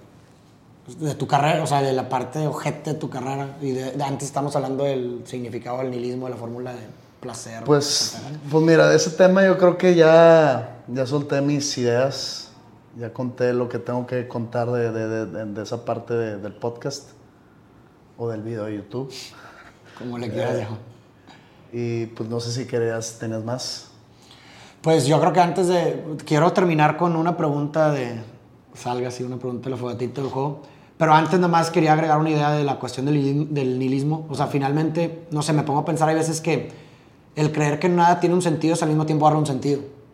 ¿Sí me? Pero, pero no es algo que digas Agradable. no es algo voluntario, no es algo que, que- que- que le quisiera seguir dando cuerda. Ah, no, no, no, no, claro. No, yo estoy, no estoy hablando del, del quererlo cambiar o no, sino simplemente como el, el- el creer, aunque sea involuntariamente, que, na- que algo no tiene un sentido, es al mismo tiempo, irónicamente, darle un sentido, que no tiene sentido. Lo estás racionalizando de cierta forma. Pero no es algo que quiero perpetuar. Ah, El- no, no, no, no. El, el- el darle sentido a algo, cuando le encuentras un sentido a algo quiere decir que quieres seguir por ese lado. Claro, completamente. Entonces, sí, sí, sí. ¿Por qué? Porque le encontraste por fin sentido a esta parte. Claro. O más bien, no que le encontraste, sino que le construiste un sentido que te hace mucho más sentido. Vaya la redundancia. Yo, es que yo le encontré un sentido. O sea, no un sentido, yo le encontré una explicación. Ajá. Una explicación de, que, que Una te la- narrativa, que sí. te la dije hace, hace rato, que creo que... O sea, yo estoy ahorita... ¿Cómo te lo puedo poner? Estoy en una etapa de resignación donde digo, hay posibilidades fuertes, no sé, en- en- numéricamente no sé, o de probabilidad no sé, pero hay posibilidades que yo eh, me quede solo toda mi vida. Las hay. Entonces tengo yo que hacer paz con eso, ¿no? Entonces como yo sé que vivo esa parte de mi vida emocional, por el otro lado, digo, sobre el nihilismo, digo, esto existe por consecuencia de esto. De que Sí, es una consecuencia de esa o sea, parte. el vacío emocional dentro de mí sí es algo. Entonces, por consecuencia, como una enfermedad, como un cáncer, se hace esto del Sí, nihilismo. es como un es- síntoma. es un O síntoma. sea, el nihilismo es un síntoma de la parte de. Entonces, de- es como una de- explica para mí es como una explicación. Sí. Y no está ahí, no, no, no está cool, ¿eh? No está cool levantarte y decir, bueno, güey, pues vamos a repetir ayer. ¿Qué, qué toca hoy? Que no, pues hoy vas a, este, tienes una comida con no sé quién y pues, este, pues vas a jugar tenis en la noche. Ah, chingón, güey. No, no, no está nada chido repetir y menos ante una incapacidad de construir un sentido. Que yo lo veo de esa forma, o sea, finalmente no deja de ser absurdo. O sea, si, si, si, si te pones a ver desde arriba, güey, así como, los, como la- tu vida, imagínate, güey. te- Sales de, de ti y empiezas a ver tu vida como si fueras una hormiga viendo. O sea, que, que eres una hormiga. Sería absurdo tu vida, güey. Si dices, güey, ¿qué chingado está haciendo todos? O sea, estamos haciendo cosas de las cuales les construimos una narrativa que no deja de ser una construcción, una puñeta que tú te haces individualmente lo que haces. O sea, no deja de ser eso. Y finalmente, por más absurdo que sea, es ahí donde entra el acto de rebeldía. Que en el mito de Sísifo, eh, Albert Camus dice, no hay mayor acto de rebeldía. Si te sabes ese mito, ¿no? A ver. El mito de Sísifo es este, este, este mito en donde eh, Sísifo es expulsado, eh, lo castigan los dioses por algo que había hecho, lo condenan a una vida sin sentido, a un absurdo que es llevar una piedra, subirla hasta una colina, y cuando lo subiera se iba a volver a bajar y le tenía que volver a subir. Entonces para los dioses era un castigo absurdo, de que no mames, de que es absurdo completamente lo que está haciendo, porque está subiendo y bajando haciendo lo mismo. Y esa es una analogía como a la cuestión que tú dices, la repetición de la cotidianidad. O sea, es levantar, y así vive la mayoría de la gente, güey, ¿no? Te levantas a las 6 de la mañana, güey, haces esto, y todos los días es una repet- repetición, es como subir la, la, la, la- piedra a la colima y luego la bajas y luego la subes, y es absurdo. Pero mi, dice... Mi, mi Sísifo es Groundhog Day, Ajá, pero... que está hay- más aterrizado. Ajá, pero el- ahí es cuando, o sea, dice, dice Camus, eh, imagínate a Sísifo feliz, en el sentido de que no hay mayor acto de rebeldía que encontrar alegría en tu supuesto castigo. O sea, lo que fue hecho, un castigo para Sísifo, el güey se adueñó de cierta forma y el mayor acto de rebeldía que pudo hacer contra ese castigo fue, es como decir, ah, es como si un maestro, güey, te castiga, eh, eh, te da un castigo y te dice, vete ahí al salón y te la pasas de huevos, güey. ¿Sí me explico? De ah, no, Ah, no, no, castigo. eh, yo- ¿Sí lo- explico? lo, O sea, que te dije al principio, de que estoy tratando de, de disfrutar ese tiempo libre, Claro. este Groundhog Week o este Groundhog Year, o- para hacer referencia, Groundhog Day es una película de los 80s o early 90s, de que sale Bill Murray, que es un reportero que va a un pueblo a hacer un reportaje y se repite ese día mágicamente siempre. Y tiene que ser algo diferente, cambiar su personalidad para salir de ese, ese bucle. Eh, siento que todas las semanas son iguales, ¿sabes cómo? Entonces trato de sacarle el mejor provecho. Ah, güey, reve- revelarte. En mi cabeza dice, cuando regrese la vida, voy a estar pidiéndole a quien sea que tú le pidas cosas, al pidiéndole al vacío, por favor dame tiempo libre. güey". Claro, sí, sí. Y ahorita me sobra el tiempo libre. Entonces, tengo eso en mente. Digo, voy a tratar de disfrutar esto. De repente, sí, la soledad pega duro. De repente, Claro. dices tú de que con madre no tengo nada que hacer. A veces el- la nada te da confort. el Claro. y pues sí, trato de hacer, o sea, de- trato de hacer cosas que no hago cuando, como Cotidianamente. cotidianamente, por ejemplo, digo, siempre he leído mucho, pero ahora como que le agarré otro gusto a jugar Xbox. Ah, ok. O sea, como que me, me desconecto totalmente de cualquier mierda en la que yo esté metido, viviendo, etc. Eh, y pues he estado jugando. Y de repente digo, estoy... eh, ¿Cómo se llama? Estoy perdiendo tiempo, Tiempo. o estoy como que descuidando la lectura por estar jugando Xbox. Y de repente digo, se vale, güey. Se vale Sí, no sí, querer sí. leer. He leído toda mi vida, quiero jugar Xbox, güey. Claro. Estoy jugando Xbox y juego puros juegos puñetas, pero pues ahí Pero, pues, ajá. Entonces, ese tipo de cosas. El tipo de cosas de dormirme temprano entre semana. Eso no lo logro normal. Cuando la vida está girando Sí, a no, su no. velocidad normal, no, nunca me duermo a las 11 de la noche. Ahorita me duermo entre semana a las 11 de la noche. Todos los días. ¿Para qué? Para empezar el día, ¿para qué? No sé, a las 7 de la mañana. Está bien. síntoma de edad también. Eh, pero, Pero sí, güey. Entonces, eh, yo creo que, pues, soy sísifo. Todos somos Sísifo. Nomás que habemos gente- encontrando placer a la cotidianidad, ¿o qué, ¿Qué es? Alegría en tu supuesto Alegría castigo. En tu supuesto castigo. Sí. Y por- de esa forma, o sea, yo, mi, mi- mi perspectiva con respecto al significado de las cosas es que el mayor acto de rebeldía al sinsentido, porque mi punto de vista es que nada tiene sentido, no somos, nosotros como seres significadores es quienes dotamos de sentido el mundo, ¿sí me explico? De tal forma en la que de pronto una piedra en el camino puede ser tanto una piedra como un obstáculo, como un arma, güey. Tú dotas de significado a las cosas. Nosotros estamos arrojados en el mundo y vamos dotando de significado y creando las relaciones. Si no existiera el ser humano, esto no sería, o sea, si no existieran nosotros como entes significadores, para un perro esto no es una tele, güey. Ni va a haber nada, o sea, va a venir un animal aquí, güey, nada de esto tiene sentido, güey. Ni relación, nosotros lo dotamos.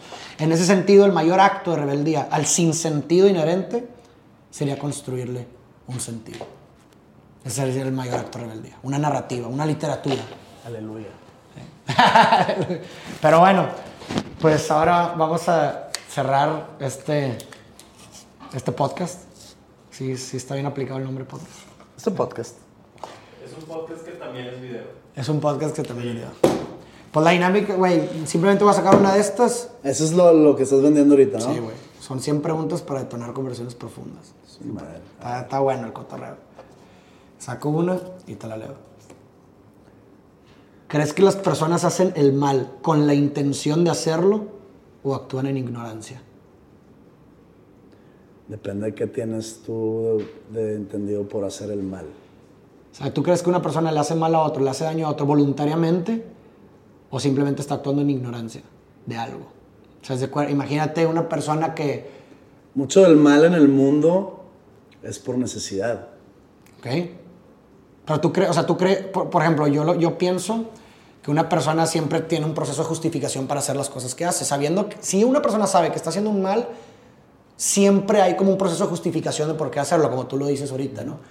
Eh, Tengo necesidad, entonces voy a hacer este mal, pero la justificación de hacerlo es que realmente estoy haciendo un bien. O sea, me creo toda una narrativa para, para determinar qué es bueno. que estoy lo, lo- lo que decía Adolf Eichmann cuando lo Ajá. agarraron y lo enjuiciaron. Ajá. Este, yo estaba siguiendo órdenes. güey. Es- exactamente, estás Yo, está, yo no hice nada malo. Yo estaba siguiendo órdenes.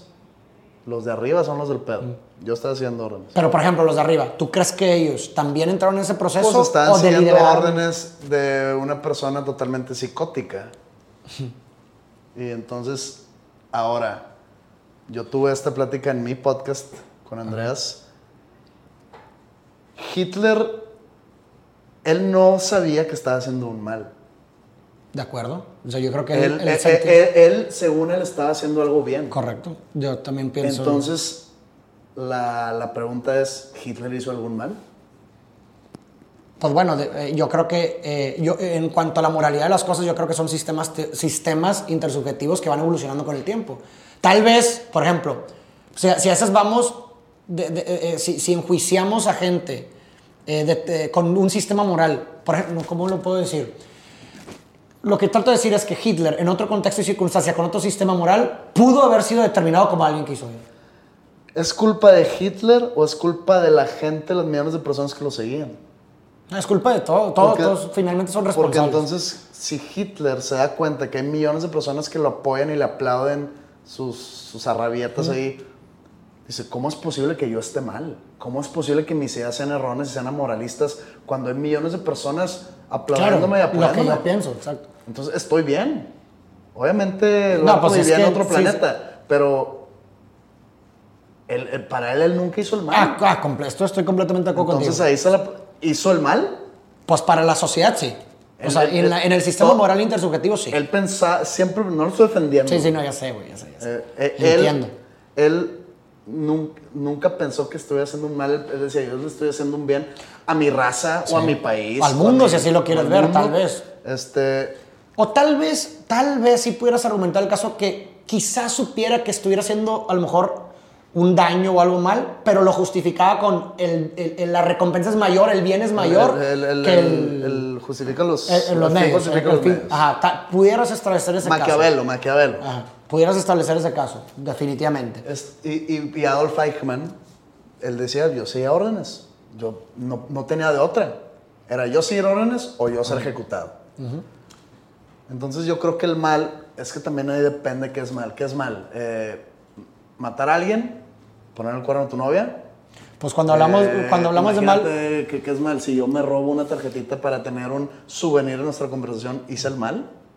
sí, hablamos de mal cuando dentro del sistema intersubjetivo de moral, lo que se piensa o se dice que está mal es eso. ¿sabes? O sea, a, ello- a eso le llamamos mal. pues. Creo que siempre hay una necesidad detrás, necesidad eh, real. Necesi- o sea, por ejemplo, la gente que roba, pues Sí, tiene ti- hambre.